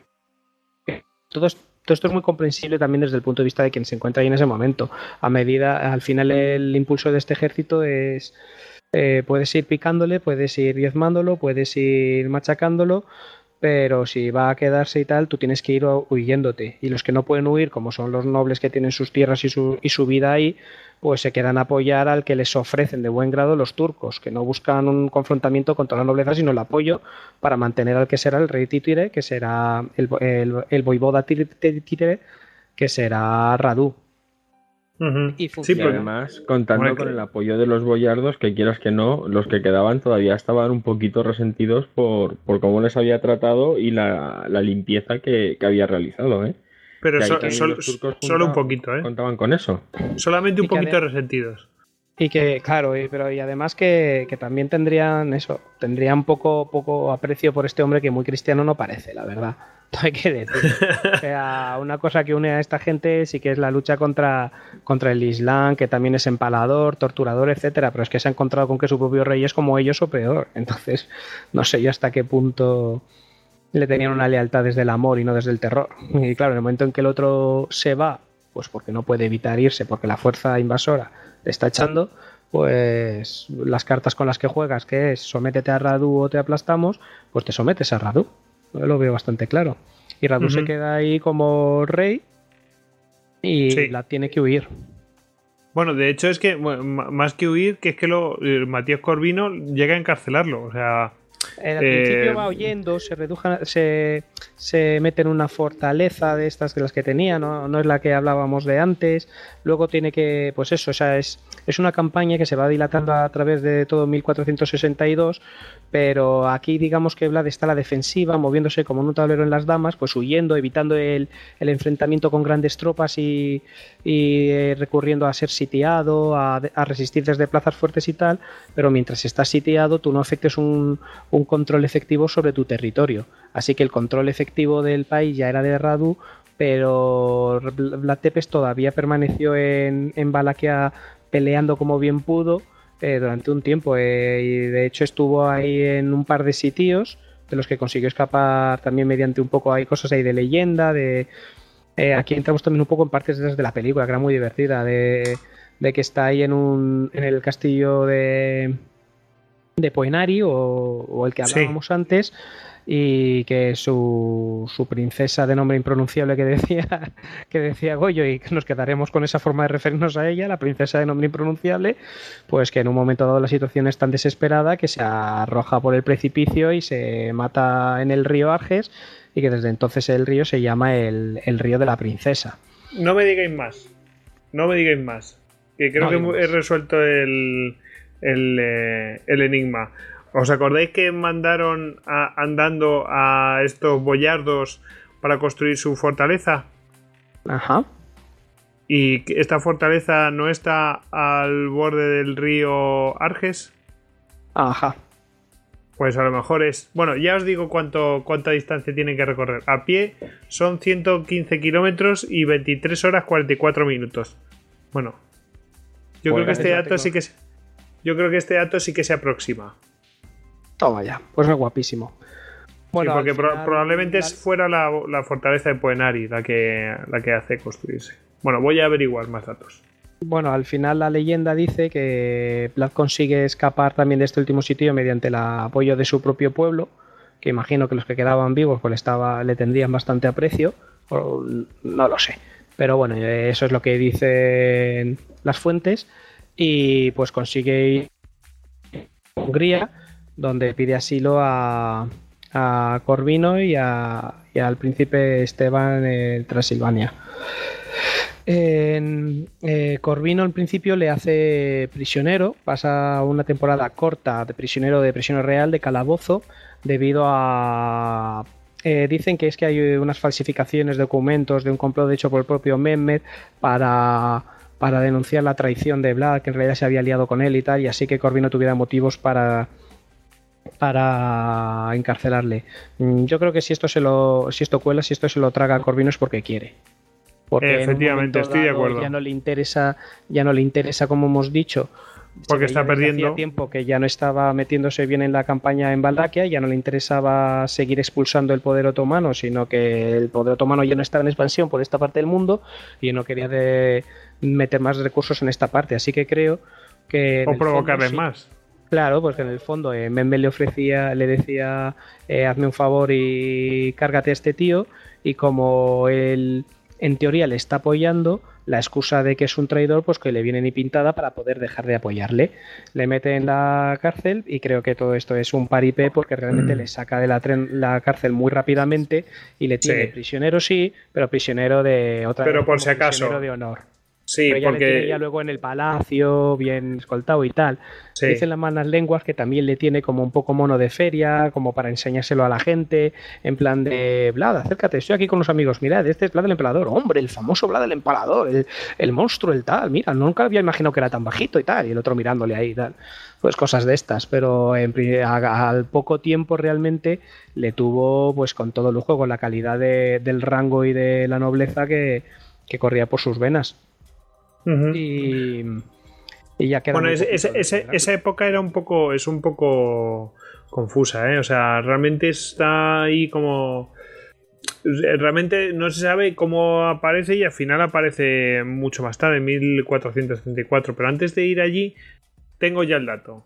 Efectivamente, eh, Vlad III, el empalador, reparó y consolidó la estructura del castillo de Poenari y, o sea que realmente lo reforzó y probablemente sean esas las obras que hicieron los propios eh, boyardos que de aquella cena de Pascua. O sea que sí, efectivamente ya yo creo que podemos confirmar que son, que tuvieron que andar 23, casi 24 horas y recorrer 111 kilómetros por entre las montañas. Esto sí que son las montañas. Bueno, pues eso. No, ya queda aclarado. Em, eh, eh, realmente esa, época es un poco confusa. una vez que está encarcelado, estoy totalmente de acuerdo que lo encarcela como para salvarle el culo a. O sea, realmente Corvino se, se encarga de él. Mm, como en plan, bueno, vamos a ver, mm, se va a poner. Política. Sí, exactamente, política. Porque si no lo hubiera matado, si no, si no lo hubiera interesado. Pero no le interesaba muerto, obviamente. Eh, realmente dijo, bueno, no vamos a provocar a los turcos, los turcos van a colocar un títere, pero esto se queda así. Y ya no va a haber más lío. De todas maneras es que Vlad les hacía casi más servicio vivo que muerto. Ten en cuenta que independientemente de, digamos, que no fuera demasiado querido por los turcos o demás, eh, precisamente por eso, mm, digamos, era un valor a tener en cuenta entre su propio pueblo. Si, si realmente se lo hubieran se lo hubieran quitado de, en medio, automáticamente hubieran perdido todo el apoyo que pudieran tener de los balacos. O sea, les interesaba más mantenerlo con vivo y salvar, eh, mantenerlo con vida, perdón, y salvar las apariencias con respecto a, a los turcos, incluso a, a, su hermano si finalmente llega. O sea, está feo eso de, mira, ¿sabes qué? Primero, primero mate, primero mi padre mató a tu padre y a tu hermano y ahora yo me acabo de cepillar a tu hermano, pero si quieres podemos seguir siendo amigos. Eso no, no, está, no está demasiado bien visto ni siquiera en aquellos tiempos.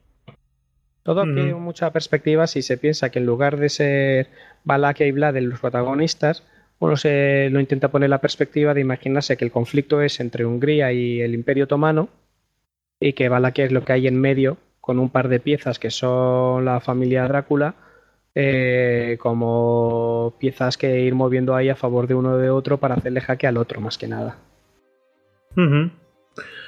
Bueno, eh, en, en 1474 parece que el tipo aparece again, ¿no? Eh, fue, parece que fue liberado, no sabe por qué, y participa en la batalla de Vaslui hay una nueva intentona más o menos soterrada, tímida, de Matías Corvino y de Esteban el Grande de Moldavia de renovar las hostilidades contra los turcos. Y por lo visto deciden hacer otra vez eh, la guerra al turco.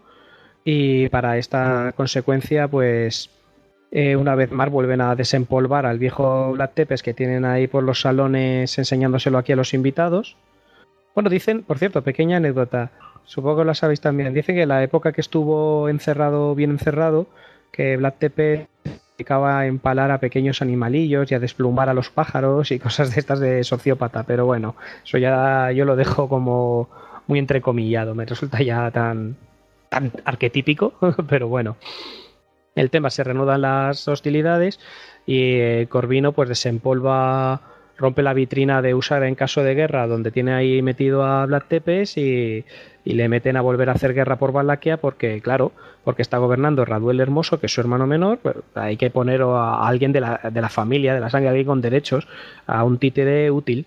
Bueno, la campaña contra los turcos, para ir concretando, la campaña contra los turcos es un fracaso, no ponen toda la carne gozador, lo que fuera, y al final eh, Vlad Tepe se queda con un ejército inferior eh, enfrentándose también una vez más en una serie de guerrillas que no le llevan a ninguna parte.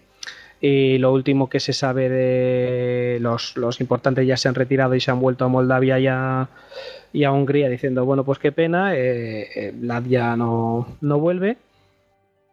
Y la última historia que se tiene de él es que tras perder una, que perece en batalla, que es donde ya nos llegamos a, al final, que no se sabe si murió en una batalla contra los turcos o versiones más extendidas que dicen que se disfrazó de, de oficial turco para infiltrarse en el campamento enemigo apreciando que sabía las costumbres y la lengua y que cuando volvía a su campamento sus propios hombres le dispararon o que estaba o que huyó aprovechando las vestiduras de unos turcos y que sus hombres lo, lo mataron. Y que lo decapitaron, etcétera, y que luego se hizo con su cabeza eh, los turcos y lo desollaron y se lo llevaron a Constantinopla, donde ordenaron que se pusieran las almenas y que sonaran las campanas, no, porque eran turcos, pero bueno, que sonaran los cánticos diciendo que había muerto el empalador, que el señor empalador, que era alguien al quien le tenía bastante, bastante terror. Pero la, la leyenda decía eso, que en realidad eh, la cabeza no correspondía con la que la habían desollado porque no porque cuando la veían no correspondía con la imagen de Vlad o que en realidad nunca encontraron el cuerpo y típico de estas cosas que, alimentaron la fábula posterior. Y luego está lo del monasterio donde se supone que se entierra, pero luego que se ha hecho de él y que al final no se sabe qué narices pasó con Vlad, si murió en batalla y quién le mató y dónde fue. Sí, es complicado porque hay eh, dentro de la versión más extendida hay como tres versiones y, luego hay otras dos que son alternativas que dicen que bueno que fue muerto en batalla por los infieles boyardos, eh, otra que, fue muerto por los guardaespaldas suyos que lo traicionaron y esas versiones que tú has contado bueno son todas un poco versiones de lo mismo. Em, y lo, de, lo del monasterio es algo curioso porque supone que allí está enterrado, pero llegó un momento que los propios monjes dijeron, ¿cómo podemos tener enterrado a este personaje aquí? Vamos a sacarlo fuera. Porque efectivamente en, la tumba de Vlad no encontraron el cuerpo, los, restos. Se supone que sin cabeza, ¿eh? Se supone que sin cabeza. Y, en el lugar donde estaban, pues al final, así al tuntum, parece que ya lo tenían localizado y tal. Y, y vino una riada y se lo llevó. Así, y, a unos metros, bueno, después lo, creo que lo después lo volvieron a encontrar y, y bueno, se, lo llevó. Que eso, es porque, eso es porque no le gustaba estar enterrado en un convento. Evidentemente, su parte demoníaca se revolvía contra eso y hizo que los elementos se lo llevaran de ahí. Sí, parece que en los 40 pues, ya los restos que quedaban, que debían estar hechos polvo, pues eh, volaron, ¿no? Nunca mejor dicho. Eh, hombre, también tenemos aquí el tema de la famosa Cernea, o como se diga, que no tengo ni idea de cómo se, se, pronuncia. Bueno, con, ella, ya vamos a aprovechar, con ella tuvo dos hijos. Uno que era Vlad Tepelus, Vlad IV Tepelus, que, que, murió en 1500, o sea que vivió bien poquito, y Minea del Rau, que vivió unos cuantos años más y llegó a ser príncipe de Valaquia durante dos añitos. Veis que no duran mucho. La historia de la Cernea esta es, eh, es como la de la de la peli esta de Bram Stoker, ¿no? Que su cuñado, Radu, lanzó, bueno, ordenó lanzar un mensaje así como, como que estaban por allí los turcos que tenían rodeada la, fortaleza y, bueno, pues eh, que se tenía que, que se tenía que, al final prefirió arrojarse al río Arget, ¿no? Esta famosa anécdota. Seguro que vosotros lo sabéis mucho mejor. Pero vamos. Vosotros, si queréis, pasamos a otra parte, pero vamos, aquí, hasta aquí creo que la parte histórica. Y ya habéis visto que la parte histórica son versiones muy pues mm, casi de, de, tradición vocal y, con pues muy raras. Unos dicen una cosa, otros otra y al final lo que tienes que es pues intentar adivinar por dónde van los tiros y oh, por qué lo encerró, por qué no lo mató, por qué buscar un poco la lógica de las cosas, ¿no? Eh, pero espero que lo hayamos logrado en cierto modo. Mm, si vosotros queréis añadir alguna parte aquí.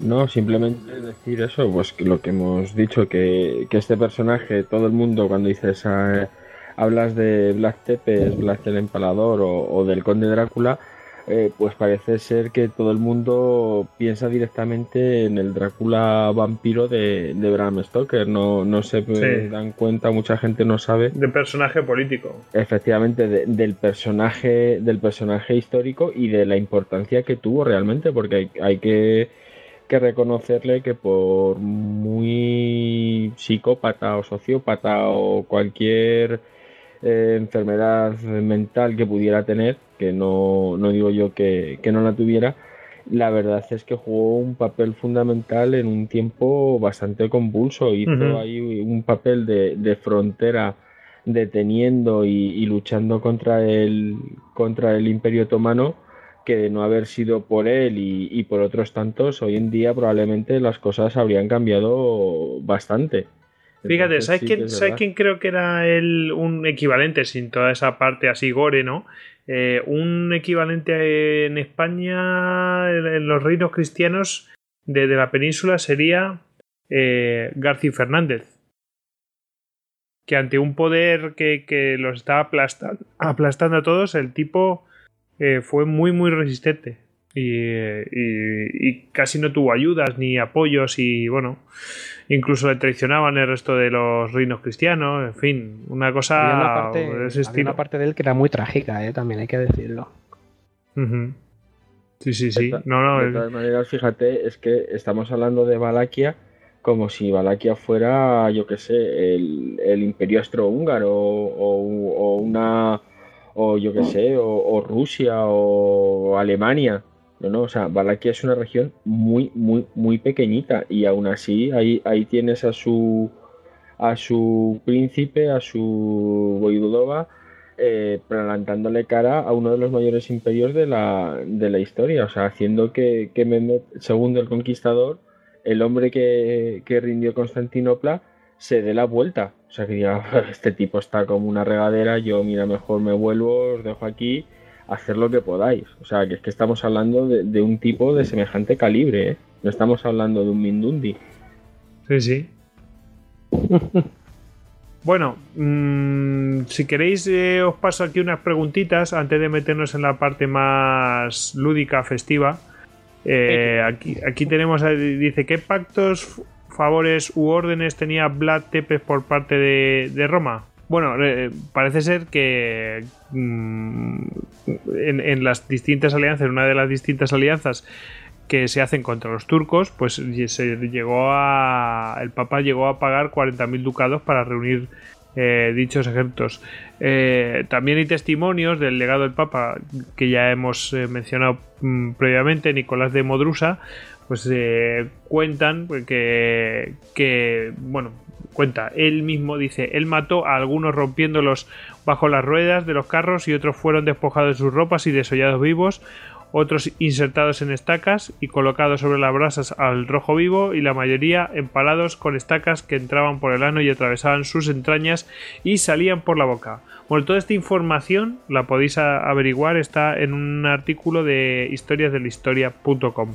Bueno, esa relación que pues más bien es mm, confluencia de intereses, que ya hemos hablado previamente, ¿no? las típicas cosas. ¿Es cierto que le gustan los pinchos morunos? yo creo que esa respuesta, la, yo creo que la respuesta es obvia. Poco hechos. Sí, en su salsa. Hombre, eh, a la hora de comer es lo que más lo que prefería, mm, vamos, lo que a él le gustaba, ¿no? Por así decirlo. Por lo menos como espectáculo. Luego no sabemos si realmente mojaba el pan en la sangre. Bueno, vamos a entrar ya en el. Eh, porque creo que ya no tenemos más preguntas. Y si, hay alguna pregunta, por ejemplo, de Antena Historia que dice que hay sobre la Orden de Dragón, quién la fundó, objetivos, bueno, eso ya lo hemos hablado. Y, ya hemos hablado también eh, de, la batalla mm, que le hizo caer, ¿no? Si también le gustan los pinchos borunos, es obvio. Y bueno, pues vamos a pasar a la última parte que queríamos dedicar, que bueno, que va a quedar a la altura del betún cuando hablamos de, cuando hablemos del, del, del legado, ¿no? Sobre todo el legado cultural. Eh, aquí en este tema yo quería resaltar, en Rumanía sí que hay un legado, es lo que hablábamos, que es antes el huevo la gallina. Fue, realmente ha sido de toda la vida eh, antes del tema cultural, mm, o sea, de, toda esa literatura que se escribió. Eh, ¿Fue famoso en Rumanía porque sí, por, su propia figura? ¿O es famoso porque fue famoso en el resto del mundo a través de esa literatura? Claro, Ceausescu cuando le interesó convertirlo en un héroe, pues, pues ya eso está corriendo por ahí, ¿no? Entonces, bueno, eso realmente teníamos que hablar con un historiador rumano, cosa que realmente no tenemos. Y, y bueno, el legado allí es tremendo, es que realmente es un ya no es que sea un héroe mm, que haya servido a los intereses de un dictador, eh, sino que es que ahora mismo mm, pues mueve dinero, ¿no? Esa, ese tema de, oh, que está Drácula, bueno, vamos a hacer turismo en los castillos de Drácula.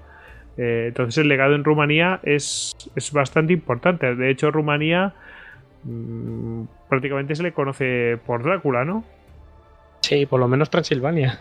Sí, sí, Transilvania, Valaquia. Y fíjate, fíjate que da la casualidad que creo que Transilvania no forma parte de Valaquia o que formaba No, no, no, no, no, no, para nada, no, no, no sé por qué, o sea, probablemente por el tema de la literatura se ha formado eso, pero eh, porque a, lo mejor los paisajes eran más acordes, pero Valaquia es que no tiene nada que ver. Ya os digo que, que si lo miráis en un mapa como mapa físico, ¿eh? Mapa físico, veis dónde está Transilvania y dónde está Valaquia y es que no, o sea, entiendo que Transilvania es mucho más montañoso, es más oscuro, más todo, y bueno, y sin embargo, eh, Valaquia es, más llano hasta que llega a los Cárpatos, claro.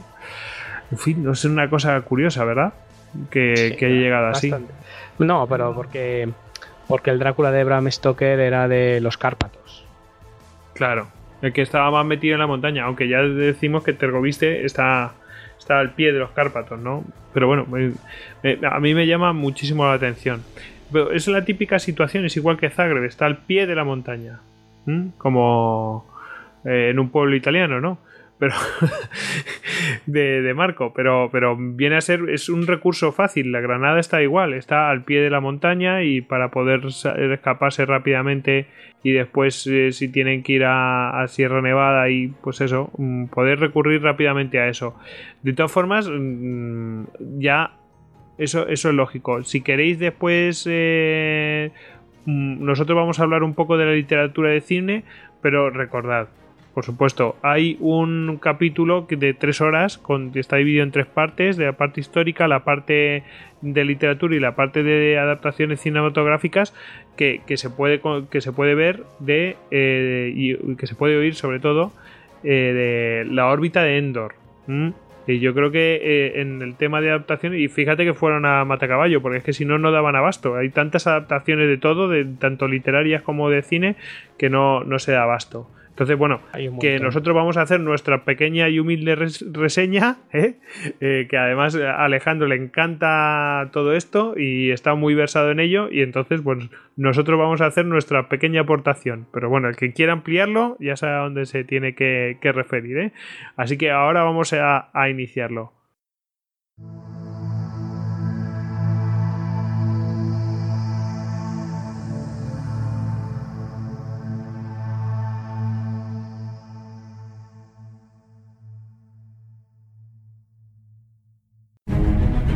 Ciudadanos de Gotham, es Batman quien os habla.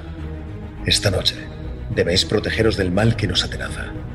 Esta noche debéis escuchar la órbita de Endor.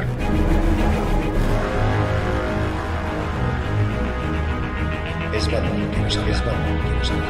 Es Batman, quien nos habla. Esta noche debéis escuchar, debéis escuchar la órbita de Endor. La órbita de Endor. La órbita de Endor. La órbita de Endor. Mucho más allá del simple friquismo.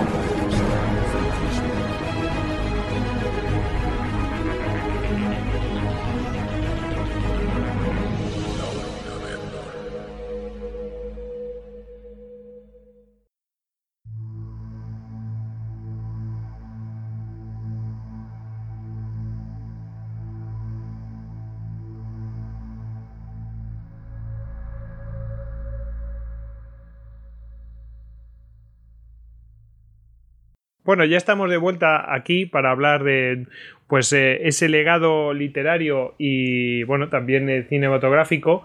Bueno, y podríamos hablar de un montón de legados de, de cualquier cosa de, relacionado con el vampirismo, Drácula, Dracul, en fin, ya sabéis que esto es muy extenso. Eh, como hemos dicho antes, mm, os recomendamos el programa que tiene tres partes de la órbita Endor, que habla sobre la parte histórica, la parte literaria y la parte cinematográfica casi más o menos una hora cada parte, ¿no? Entonces nosotros le hemos dedicado obviamente más parte a la histórica, pero bueno, también queremos eh, hacer nuestros pinitos en ese legado histórico. Así que bueno, pues eh, y iniciamos y os doy la palabra. ¿Quién quiere empezar con ese legado literario y, cinematográfico? Alex, tú que te lo digo por, por deferencia, eh, tú que, es a, lo que te dedicas y, lo que te gusta, ¿no? A mí me gusta bastante siempre leer y tal. Siempre soy un aficionado ahí a la, a la novela, la buena y la mala, que eso es como el cine. También me gusta mucho el cine. Entonces pasa siempre que que a quien le gusta la serie, la serie B y una mala película, pues le pasa a veces lo mismo con el libro, que le va por coger uno bueno, uno malo. Lo que pasa es que ya también los hay rimos. Yo para empezar, sin duda, lanzaría lo más obvio. Lo primero, para ponerse en antecedentes, pues el Drácula de Bram Stoker, la, obra original. No es ninguna tontería, está muy bien narrada y es divertidísima. Y además te metes ya en lo que es el, el vampiro como, como tiene que ser concebido, fuera de estas ñoñerías más modernas que son otra cosa muy diferente. Ajá, yo, mm, vamos, tenía, aparte de que esa es la primera novela, sí, pues más con ese Drácula más moderno y tal, bueno, supongo que habrá obras mm, de vampiros previas y tal, pero sobre el personaje de Drácula sí que había una obra publicada, bueno, un, un poema, una obra poética, de 1463, es decir, de una persona que realmente conoció a, a este señor, a Vlad III. Eh, bueno, tenemos, eh, de hecho, esta persona eh, fue invitado por el famoso Matías Corvino de Hungría y conoció en persona a este señor, ¿no? y bueno, en ese hizo un poema que, se llama, bueno, perdonad mi alemán, von einem Goodrich der Hies Trackle Guaida der Boin No tengo ni idea de qué significa, pero bueno, eh, eh, es decir, que existe una, una obra mm, contemporánea de Drácula, pues, eh, en la cual, pues, pues habla sobre él. Bueno, no sé en, qué se basa esa. Y bueno, ya un poco por la maldición de Drácula y todo eso, decir que este, que este Michael Benheim pues murió asesinado en 1472 y no se sabe de quién murió asesinado, si lo mató Drácula en forma de vampiro o qué, pero bueno, el caso es que murió asesinado. O sea, otra vez con esta leyenda, ¿no? Así que no sé, eh, si queréis hablar un poco de ese Drácula de Bram Stoker. Hombre, yo creo que el, que el Drácula de, Bram Stoker es casi casi el, más... Eh, romántico de, de los vampiros, ¿no? O sea, independientemente de que, bueno, las novelas de, de vampiros o la, la imaginería vampírica, por decirlo de alguna manera, eh, tiene dos grandes em, ramas, por decirlo de alguna manera, y esto ya es entrar en, territorio de nuestro amigo Fricker. Eh, es por un lado digamos sería la romántica como la de que es la de Bram Stoker pura y dura y otra ya es más entrar, digamos, en aspectos más teológicos o, religiosos. Pero yo creo que el de Bram Stoker es eh, el más claro estilo de, literatura romántica y luego el que más ha sido adaptado, interpretado y, todos los hados que quieras con distintos grados de, de acierto. A mí, por ejemplo, una de las adaptaciones que fue la película de, de Francis Ford Coppola, pues qué quieres que te diga, me pareció eh, que en algunos aspectos, como hemos comentado, pues sí estaba bastante bien lograda y en otros estaba hecho básicamente para el lucimiento de del señor Keanu Reeves. Entonces, pues bueno, yo creo que Bram Stoker es tal vez por ser el primero, el que sentó la cátedra, el que mejor ha sabido captar ese espíritu ahí de vampiro romántico que en el fondo no es tan malo, que es casi casi víctima de, todo lo que le rodea. Pero yo, yo postillaría que a mí la que, como adaptación de cine y tal, me parece bastante bien, eso verga. Pero querría decir que es que la novela de Drácula me la leí hace mucho tiempo, pero cuando la leí no era una novela romántica en el sentido de lance de amor. Era una novela romántica en el sentido del romanticismo victoriano. O sea, más oscurantista. sí, sí, claro. Exactamente, por ese, por ese ambiente. No, no, estoy hablando de una historia, de, no estoy hablando de romanticismo amoroso, sino de romanticismo de Mariano José de Larra y me pego me, suicido porque soy tuberculoso. O sea, una, historia así muy. Muy, bueno, que, nos perdone Mariano José de Larra, pero vamos. El Drácula de. Es que, claro, a ver si me colmo, porque hace mucho que no lo leo y, claro, y puedo equivocarme, pero me parece que el, que el. Como pequeñas diferencias muy interesantes, eh, no le en, la novela original no le daban tanto tanta primacía, tanta importancia a la historia de amor y es más, eh, Drácula es monstruo y finaliza como monstruo y, no se enamoran y tiene ese espíritu de sacrificio, o sea, es el ser demoníaco y oscuro que, es, es un ser que ha hecho pacto con fuerzas oscuras y demoníacas y eso es precisamente el inmenso atractivo del vampiro. En la película, de todas formas, sí que me parece que está muy bien hecha. O sea, tiene también esa, esa banda sonora, esa estilificación, esas actuaciones, está bastante, bastante graciosa. Sí, la banda sonora es excelente. ¿eh? es muy buena. él sí, sí. El prólogo, el prólogo contado por Anthony Hopkins y tal. Yo, yo es que tengo las voces en dobladas en castellano, como es natural pues porque, pues porque soy de aquí, ¿no? Y todas las películas que nuestras están dobladas. No me parece que fuera un mal trabajo, me parece que estaba maravilloso.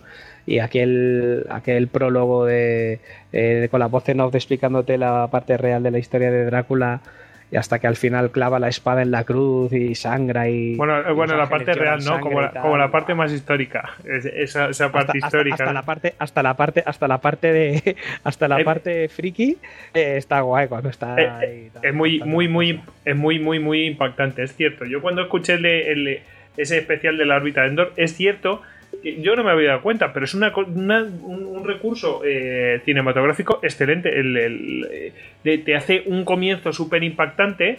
Yo no me había dado cuenta para esa película, ¿no? Pero, pero sí, es, es un comienzo pues casi aterrador, ¿no? De momento que está esa cruz manando sangre, ¿no? Es una cosa eh, realmente impresionante.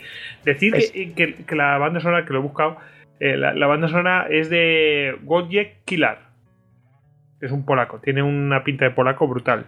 Bueno, vamos, eh, es una banda sonora excelente y que te, mete ahí como, como un poco como, como cada vez más terror, como cada vez más acción, es como va como increchendo, pero, pero poquito a poco y, y no sabes lo que va a pasar y es un poco terrorífica, sí, la verdad. Es que, es que para una película y una adaptación eh, cinematográfica tienes que jugar con las cosas con las que no puede jugar un libro. Un, libro tiene el tiempo y la narrativa y tiene mucho más tiempo para exponerte las cosas y ponerte en situación y tal.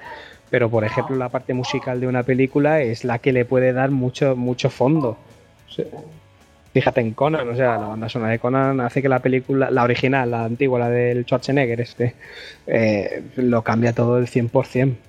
Mira qué curioso, el tipo no es, el tipo no es, eh, no es polaco, pero eh, sí murió en Polonia. qué, cosa curiosa. Él nació en Leópolis, en Ucrania. ¿Mm? Mira. Qué, casualidad. Otra vez vuelve a salir Leópolis. Una cosa bastante curiosa en, en Istocast. Eh, bueno, eh, os había interrumpido. A mí también me gustó bastante esos, esos em, guiños a otras películas de Drácula, como puede ser cuando está hablando Drácula tal y, luego enfocan directamente a, a, Keanu Reeves y de repente eh, la sombra quiere se mueve la sombra de Drácula se mueve totalmente a su, a su bola que no tiene nada que ver con, con, la sombra que tendría que tener Drácula e intenta incluso eh, estrangular a, propio Keanu Reeves. Sí, sí, eso me recuerda bueno tú lo dirás ¿no? a, Nosferatu al del conde Orlok claro. sí, sí, sí. Hay una película, eh, la de Nosferatu, yo no recomiendo verla porque, siendo sincero, sí, es un clásico, es muy bonito, es tal, pero entendamos, es una película de estas antiguas, antiguas, pero antiguas de estas de que están rodadas con la cámara esta que está encima de un trípode y estás ahí dándole a la manivela. O sea, eh, al final puede hacerse una cosa pastosa, pero hay una película muy divertida de, que protagoniza en gran medida John Malkovich que juegan con que con que, se llama La sombra del vampiro. creo que el título en castellano era La sombra del vampiro. Entonces eh, era una película divertida porque eh, la trama iba de que rodaban esa película, de, la de Nosferatu, el actor que hace Nosferatu es genial, y John Malkovich interpreta al director que rodó la película, ¿no? Y la premisa parte de que hizo también el papel de Nosferatu, el actor que hizo de Nosferatu, que en realidad no era un actor, que era un vampiro de verdad. Y, en la película de, Nosferatu, de La sombra del vampiro, John Malkovich es el típico director de cine Mm, totalmente febril con el rollo de conseguir sus, sus películas, etcétera, y que por casualidad se encuentra con, un vampiro ahí perdido en unas tristes ruinas de un triste castillo por casualidad y decide que quiere usarlo para, una película y hace un, un trato y mantiene, intenta mantener a todos el engaño y consigue la complicidad del vampiro con la condición de que al final de la película le deja comerse a la protagonista y tal. Y, y, es realmente una locura, pero divertidísima de ver y estaba muy simpática, muy bien hecha además. Bueno, de hecho se llama así, como tú habías dicho, porque estabas en duda, se llama La sombra del vampiro y es del año 2000. por confirmar, ¿eh? Efectivamente. Eh, Em, ¿qué, podemos decir de, aquella de Bela Lugosi? A mí me sorprendió de ver. A ver, yo no he visto muchas películas, pero sí he visto alguna escena, sobre todo cuando lo descubren. Y, cuando lo descubren, es que es un final muy elegante, ¿sabes? Es como, bueno, me han descubierto, ya está, y se acabó la película prácticamente. No hay combate ni nada. Es, oh, me han descubierto, Dios mío. y se acabó. Lástima. Sí, sí, sí. es, eh, es una cosa que a mí me, llamó la atención. Es, mucho, es un cine que no tiene nada que ver con lo, anterior. Em, eh, volviendo un poco a la de a la película esta de, de, Bram Stoker, mm, decir esta última que han, que, han publicado, iba a decir, sí, la que han publicado en internet, porque así es como la, la pude ver yo, porque digo, aquí como la publican, la publican después de un mes que la publican en el resto del mundo, entonces digo, no quiero esperarme, ¿sabes? Y como yo. La que acaban de poner, la que es el tío con vampiros, con murciélagos en la capa y esa. Sí, exactamente, esa. Esa que han publicado. Eh, bueno, que la han estrenado en el cine. ¿Cómo se llama? La historia jamás contada de, Drácula un, un o algo así se llama en inglés. La, historia jamás inventada debería ser. yo la vi el en el cine y. Y no, te, no te gustó mucho. Bueno, y pagué, y pagué, y pagué dos veces. Pagué por pagarla y pagué por luego, por luego lo que me costó digerirla, porque me gusta mucho la fantasía, acepto, acepto que alguien quiera hacer aquí sus cosas demoníacas y tal, pero que las haga bien. O sea, hay cosas que, no, claro, claro. yo Me refería, yo me refería al segundo concepto, no es que esté defendiendo la, la piratería, no, no. Ah, yo la defiendo en parte. Escucha, yo, yo te digo una cosa, yo no sé si defiendo la piratería, pero a mí me parece una vergüenza que aquí la publiquen casi un mes después. ¿Sabes? Porque creo que el primer país en el que lo publicaron, lo publicaron el 2 de octubre. ¿Sabes? Entonces eso sí que me parece, me parece una falta de, una falta de una tomadura de pelo y también lo que me parece es que mm, son un poco tontos. Porque en España no, no, no creo que piraten la película, pero sí que verla por internet, vamos, como locos. Entonces, publicarla aquí en España, estrenarla lo más rápido posible. En fin, ello verán, no lo sé. Vamos, a mí la película, viendo el tráiler, casi has visto toda la película, ¿no? Porque por lo menos lo más guay de, toda la peli. Eh, y a veces esperas que tenga algo más, pero en ese caso realmente no, no, no nada más. Y lo lanzaron un poco como, como si fuera una precuela de, del, de Bram, del de Bram Stoker. No sé si os dio la impresión que que era como un poco, vamos a explicar bien ese previo que a todo el mundo le encantó de la película de Drácula de, de For Coppola, ¿no? Vamos a, vamos a, vamos a explicarlo bien, detenidamente, con acción, mmm, pegarse tortas, eh, la historia de amor entre Elizabeth, ¿sabes? Y, es que mola mucho las picadas. Y, tal. Y eso sí que al principio la, la, peli empieza bien, lo explican de esa manera, un poco rollo. Incluso empieza un poco rollo 300, con alguna imagen de ese rollo. Y, bueno, sí, tiene, tiene buena pinta, lo intentan explicar. Pero luego la cosa, vale, bien, o sea, incluso le acepto el rollo del pacto, ¿no? Y, tal, por darle ese rollo místico. Pero. a mí es lo que más me gusta en la peli, ¿eh? pero al final. que la peli... El final es nefasto, tío. Y es una peli que va súper rápida, es cortita y va muy rápida, va a lo que va. Lo que pasa es que al final me parece lo peor de lo peor de lo peor de lo peor de lo peor, pero de lo peor de lo peor. Y encima lo han dejado abierto por si quieren hacer o sea, secuelas. O sea, ya. Yo, os voy a ser completamente sincero. No he visto la, no he visto la, la película, sí que, sí que es verdad que tenía muchas, muchas ganas de, de verla pero ayer, antes de ayer, cuando estaba, estaba preparando el, pues estaba mirando, estaba buscando información y demás, una de las cosas que vi, una de las referencias era precisamente a, la película esta. Y por, sin ánimo de, hacer demasiado, demasiado spoiler, cuando leí la palabra eh, Atlántida, eh, y demás, ya ahí la verdad es que se me quitaron completamente las, las ganas, porque la verdad es que estoy con Goyo, o sea, puedes aceptar muchas cosas, pero llega un momento en que tienes una línea roja, sabes que dices, no, mira, por aquí no paso. Entonces, pues creo que, esa, esa ha sido mi, mi línea roja con, con esa película. Que no significa, que no significa que no vaya a verla. Significa que no voy a pagar por hacerlo.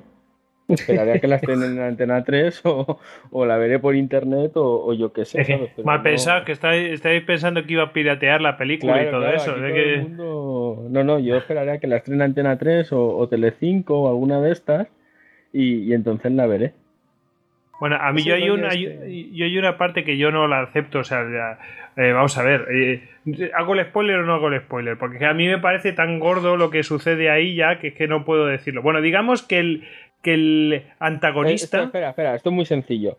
Quien, quien, no quiera, quien no quiera el spoiler, que avance en su podcatcher, avance tres minutos y así ya no, no, se come, no se come el spoiler. Y ahora ya Goyo puede hacer el spoiler voy, tranquilamente. Voy, a intentar que no, que no se jorobe el tema. Bueno, o sea, acabamos de explicar toda la historia de Drácula, o sea, de Vlad III y todo esto. Bien, vale. Eh, bueno, pues resulta que el antagonista, y no hace falta ser muy listo para saber quién es el antagonista, y si veis el tráiler sabéis quién es el antagonista, bueno, pues ese es muerto por, por, eh, por Drácula. Que alguien, o sea, que, alguien me lo explique, ¿sabes? Es como, bueno, pues me lo, he cargado todo y bueno, ya es que es una, llega un momento que es una, una locura aquello, ¿sabes? No tiene ni pie ni cabeza. O sea que lo que empezó con algo que era, que tenía medio sentido, que empezó como una precuela de la película de, de, eh, la de la de Forcópola. De repente se convierte en una cosa que no tiene, en un sinsentido, que no se sabe a dónde va, eh, que no tiene ningún rigor histórico. Joder, con lo fácil que hubiera sido unirlo con una cosa con lo otro y decir, bueno, se ha corrompido, porque ahí hay una lucha entre bien y el mal dentro de él, y joder, tan, y era una lucha muy, eh, muy interesante y, lo unes con el principio de la de la de Forcópola y yo creo que hubiera quedado fenomenal y hubiera redondeado el tema. ¿Cuál es el tema? Que a lo mejor por temas de producción o lo que sea, por negocio, pues lo han dejado abierto y y mira, y puta mierda. Pero bueno. No, a, mí, a mí lo que me chirría mucho en estas películas no es en sí mismo la eh, hasta qué punto se nos va con la, con la fantasía, ya que estás tratando una película de, género fantástico o siniestro, como quieras decirlo. Pero bueno, estás ahí, ahí, tú puedes tomarte más o menos licencias, como si quieres. Hasta cierto punto, tío. con que Drácula conquista el mundo. Lo que a las partes que a mí me chirrían mucho es cuando no captas realmente lo que es. Eh, es que la base de toda fantasía es que tenga algún punto creíble. Y ese es el, punto más, más, complicado para hacer cualquier obra de ficción. Es conseguir hacer algo como en Juego de Tronos, en el que coges y dices, si pasas a Juego de Tronos, uno de los grandes éxitos que tiene es que es absolutamente todo falso, todo mentira, pero por paralelismo, forma de comportarse y tal, te resulta muy creíble, muy aceptable los juegos de poder, etcétera, pero también las personalidades de las personas, cómo se comportan y, es como sí, así debían de ser en la Edad Media, así bebían, así reían. Te crees, te crees un poco esos arquetipos que, eh, eh, eh, encarnados por esos actores que no son más que actores haciendo de unos personajes una obra fantástica. Entonces tú coges la obra de Bram Stoker, la que adaptan a la peli, y ves a esos hombres eh, de época victoriana con sus trajes, con sus corbatas, y ves sus formas de relacionarse entre ellos, sus formas de bromear, sus formas de hablar, y te es completamente creíble, aunque también estás totalmente metido en una historia de ficción en la que hay un vampiro que es Drácula y que se va a Londres por el banquero, etcétera. Pero sin embargo, pues mantienen como, por así decir, digamos, todo eso, eh, todo ese Londres, todos eh, esos Cárpatos, toda esa forma de interpretar los personajes, los diálogos, eh, todo te, te, mete en esa época. Así que aunque es una fantasía, te crees, tienes cierta capacidad de poder adherirte a esa fantasía. Sin embargo, cuando te pones en la película de la que ahora estamos tratando, está la, la más moderna, y ves pues lo típico que que no pueden evitar americanizarlo, eh, al héroe guapo de comportamientos, actitudes y forma de expresarse absolutamente del de, héroe de una, de una película de, de acción de tiros. Y Ojo que lo han intentado adaptar, ¿eh? Claro, lo han intentado la... adaptar. El, el, actor era un poco así como medio siniestro por, por las facciones que tiene, son facciones muy duras y, y bastante bueno, huesudas. O sea, yo creo que han sé. intentado hacer una aproximación.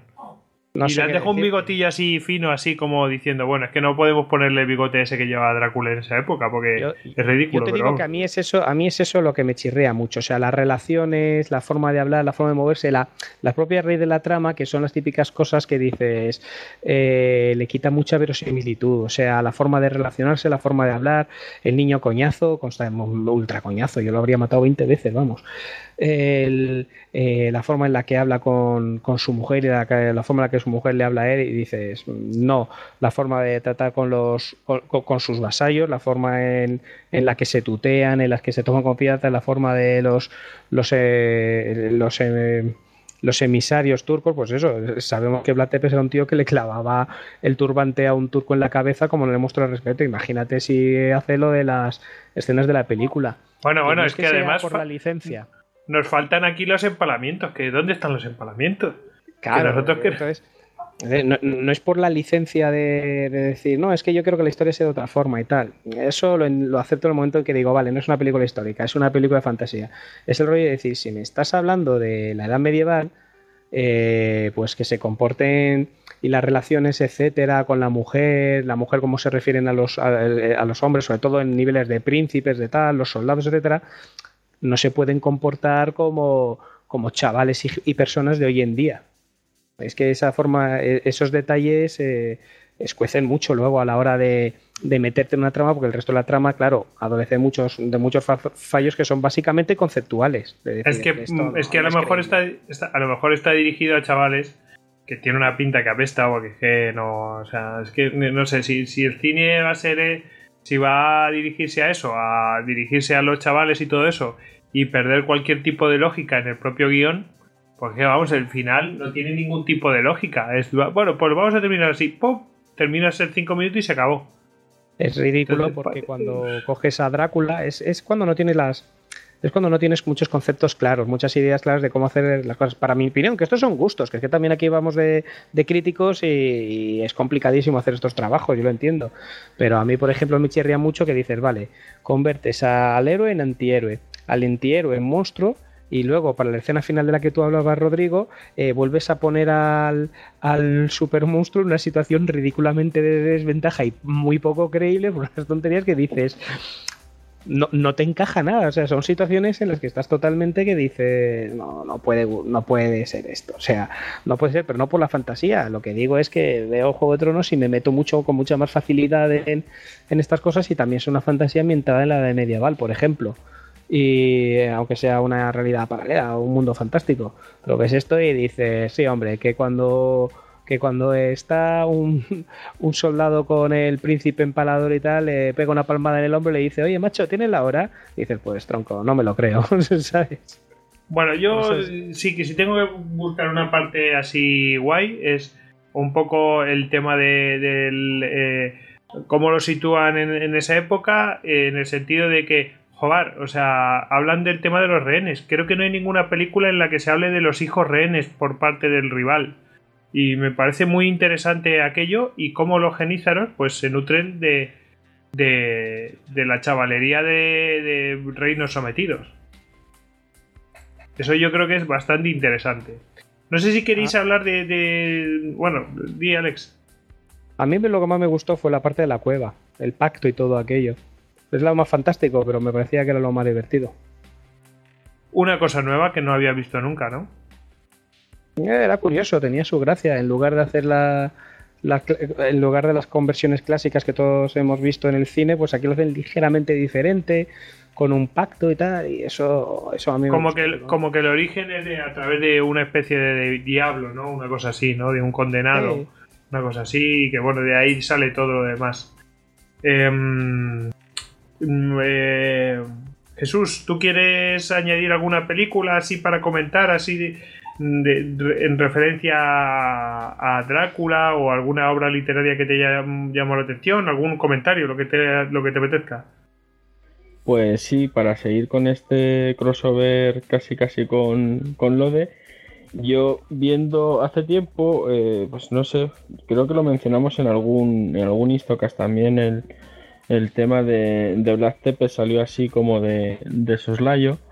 Eh, buscando encontré una película que se llama Black Tepes, que es una película rumana. De hecho, yo la sí, esa, esa es histórica. Esa sí que efectivamente, es histórica. Efectivamente, esa sí que es histórica y la ventaja que tiene es que, que bueno, es, es, una película con histórica, realmente trata la, la vida de, de Black Tepes y el único pequeño inconveniente, aparte de que yo la encontré en versión original, afortunadamente con subtítulos, porque mi rumano está bastante, bastante oxidado, es el hecho de que no deja de poner a Black Tepes pues como un héroe. No trata lo que hemos hablado lo que hemos hablado antes, le da, independientemente de, de todo, le da cierto halo de, pues eso, de que él en realidad era un, un héroe que luchó por su patria, que era un incomprendido y que si la leyenda negra y tal, cosas que no son del todo inciertas, pero que sí se nota demasiado en algunos momentos un tufillo ahí de vamos a vamos a dar un poquito de, de almíbar. A, rehabilitar la imagen, ¿no? A la figura. Sí, un poco, es eso, es que pues no deja de ser su, su héroe su héroe nacional y quieras que no, pues eh, para el resto del mundo está es bastante vilipendiado, entonces hay que restablecerle un, un poquito, ¿sabes? Bueno, y obras literarias, alguna sí que os, que aparte de la famosa de Bram Stoker, alguna que, mm, que os haya llamado la atención. No, oye, ¿no vale la de Eclipse o cómo se llama esto? No, evitaremos, evitaremos dar malos consejos. Em, no, sé, ¿alguna cosa que os haya llamado la atención? Bueno, yo, bueno, primero disculparme, porque a lo mejor la verdad es que aquí me he colmado, porque las de Eclipse yo no las he leído y a lo mejor están muy bien. A mí personalmente no creo que me atrajeran, pero a lo mejor están muy bien, la verdad se ha dicho. Yo no lo he leído. A mí una que me gusta, sí, porque va un poco más en, la esencia y en el espíritu del vampiro que, que yo digo, es, aunque es una lectura a veces muy pesada y farragosa como suele ser su estilo, un libro que hizo Stephen King de, que se titulaba La hora del vampiro y que narraba pues eso, eh, cómo va poco a poco la influencia de un vampiro en un pueblo moderno eh, dejándose notar y, haciendo maldades y malosidades y tal, pero eso es, es mucho la lucha del bien y mal, es un vampiro malo. que tiene que ver con la magia y, los espíritus y no con mutaciones genéticas y una carencia de, glóbulos rojos que necesita de sangre. No, estamos hablando del vampiro como, ser que, al que le repele la cruz y que, que busca la perversión de las cosas, decir, la oscuridad y tal. Y la lectura, eh, un libro, pues como los de Stephen King, un poco, una lectura un poco a veces enrevesada, con demasiados detalles, con demasiadas cosas, pero a mí en general, como sí que me gustó, pues yo podría recomendar ese. Ese, por ejemplo, es uno que a mí sí me gustó. Pero bueno, no tiene nada que ver con Vlad, ¿no? Ni, con la figura histórica. No tiene nada que ver. otro día podríamos hablar de eso, del vampirismo y todo esto. Y, o sea que ahí habría de todo, vamos. No, novelas ya históricas de Vlad es que, eh, es que son complicadas. Eh, yo leí una de un, de un rumano, pero es que no quiero mentarla porque no me gustó. Entonces. bueno, pues mentala para que no se la compren. Pues es que no tengo el título por aquí, es que tengo un par. De hecho, tengo, no tengo una, tengo un par, pero, pero no, no tengo los títulos a mano y no recuerdo cómo se llaman, la verdad. bueno. Eh... Por cierto, chicos, no es Eclipse. Como bien nos apunta Tony, es Crepúsculo. Lo que Sí, quiere es que no- decir que to- todos, todos hemos leído las novelas y somos expertos en la historia que nos cuentan. No, oye, yo he visto un par de películas de estas y vamos, es ya... No sé, el que quiera, el que tenga curiosidad de, de ver las películas estas, yo creo que lo mejor es que antes se vea el tráiler, pero el tráiler honesto. ¿eh? Sí, honest trailer. El tráiler honesto de esas películas. Entonces, ya con eso eh, se le va van a ver todas las miserias de esa película porque son muchísimas las miserias de esas películas yo vi la primera y ya eh, he tenido suficiente mierda eh, para los próximos 10 años entonces ya está suficiente sabes bueno eh, bueno si no si no tenemos más pues no, nos podemos despedir ¿eh? Eh, así que pues podemos ah, nos podemos poner aquí a despedir a Alex Alejandro HDZ Lun en, en Twitter. Tenemos también, hemos tenido a Jesús arroba Bucaner. Y, el que se despide, pues Gojix barra bajas al duero. Y bueno, hemos tenido dos oyentes aquí en la grabación, aunque no se lo crean. Eh, uno eh, es un compañero nuestro y otro es su, un, sucesor a ser Voivoda. Así que, bueno, sin más, no, os animamos a que nos sigáis a través de nuestras redes sociales, eh, Twitter, Facebook, Google Pinterest. Eh, y ya sabéis que nos podéis encontrar también en istocas.com, donde podéis dejar comentarios, eh, dejar los audios y lo que os dé la gana más, no hay ningún problema. Y averiguar todo de próximos eventos que hagamos o lo que, o lo que queráis. No hay, no hay ningún problema. Y el email que lo había mencionado antes, ya que lo estrenamos, info. Y no sé si queréis decir algo más, podemos hacer una reflexión final. Así, rollo pregunta a Veramendi. Eh, ¿Fuera realmente Vlad Tepes un demente o era una víctima de su época? Yo creo que, que un 50-50. O sea, evidentemente estaba muy condicionado por toda la, toda la violencia que, que vivía a su alrededor, lo que no quita para que un poquito tocado de la, de la azotea, pues sí que, sí que estuviera. Y una cosa más, apuntar a todos nuestros oyentes, que creo que ha quedado bastante claro, que si es cierto eso de que Vlad Tepes se transformó en, en el Drácula vampiro, eso de la cruz y los dientes de ajo para un tipo así son, son minucias. Lo mejor que pueden hacer si se lo encuentran es salir corriendo. Pero, pero vamos, rápidamente. ¿Tú, Alex, qué opinas? Eh, yo creo que Víctima de su tiempo. ¿Eh? Yo creo que sí que era un poco sociópata, pero lo que pasa es que había descubierto que el terror era un arma eficaz. Entonces había una parte de él que era estratégica, pero creo que estas cosas te enganchan y te degradan internamente. Probablemente también la prisión y el tipo de vida que tuvo que llevar, pero, pero sí, yo creo que un poco excesivo era. Lo que pasa es que era eficaz, entonces yo creo que, que se autojustificaba con eso. Pero si la mitad de lo que nos cuentan de él era cierto, había muchas cosas que eran crueldad gratuita e innecesaria. Hombre, yo creo que entre que hay mucha parte que es leyenda negra, ¿no? Por parte de los sajones que se ha creado, eh, aunque algo debía haber de cierto, eh, que los números a lo mejor no son tantos y que el, este hombre, vamos, eh, una parte era esa que usaba el terror contra los demás y tal, no quiero justificarlo, ¿sabes? Pero, pero que a lo mejor no era tanto como lo pintan y no era tan sanguinario. Que algo así de sociópata tenía que tener, algo, ¿eh? ¿No? Que claro cuánto, cuánto es verdad de, de las partes sádicas que nos cuentan de él, porque claro, si Claro. no sabes separar un poco, es difícil hacer el, el juicio. Efectivamente. Y, y bueno, pues nada, que, que yo estoy muy satisfecho porque así al vuelo pues, hemos, eh, hemos eh, intentado eh, sacar este personaje, que es un personaje que es prácticamente casi todo leyenda, intentado discernir qué es lo que puede ser cierto, qué es lo que no puede ser cierto, cuál es la lógica de las cosas que van pasando Y, y hemos al final sacado cuánto tardarían andando hasta llegar a su castillo para que se lo construyeran. Es que no es poco. Así al bueno, hemos averiguado cuál es el castillo y es, que es un detalle absolutamente friki, innecesario, que no venía a cuento. Pero, pero a nosotros nos gusta saber que andaron casi 24 horas por eso el camino de Dios descalzos para al final terminar construyendo el castillo que quería ampliarlo. En fin. Eh, así que nada, vamos a despedirnos todos. Venga, adiós. Adiós. Venga, ya sabéis, Plat Chepes. Oscuras noches. Semper Fidelis.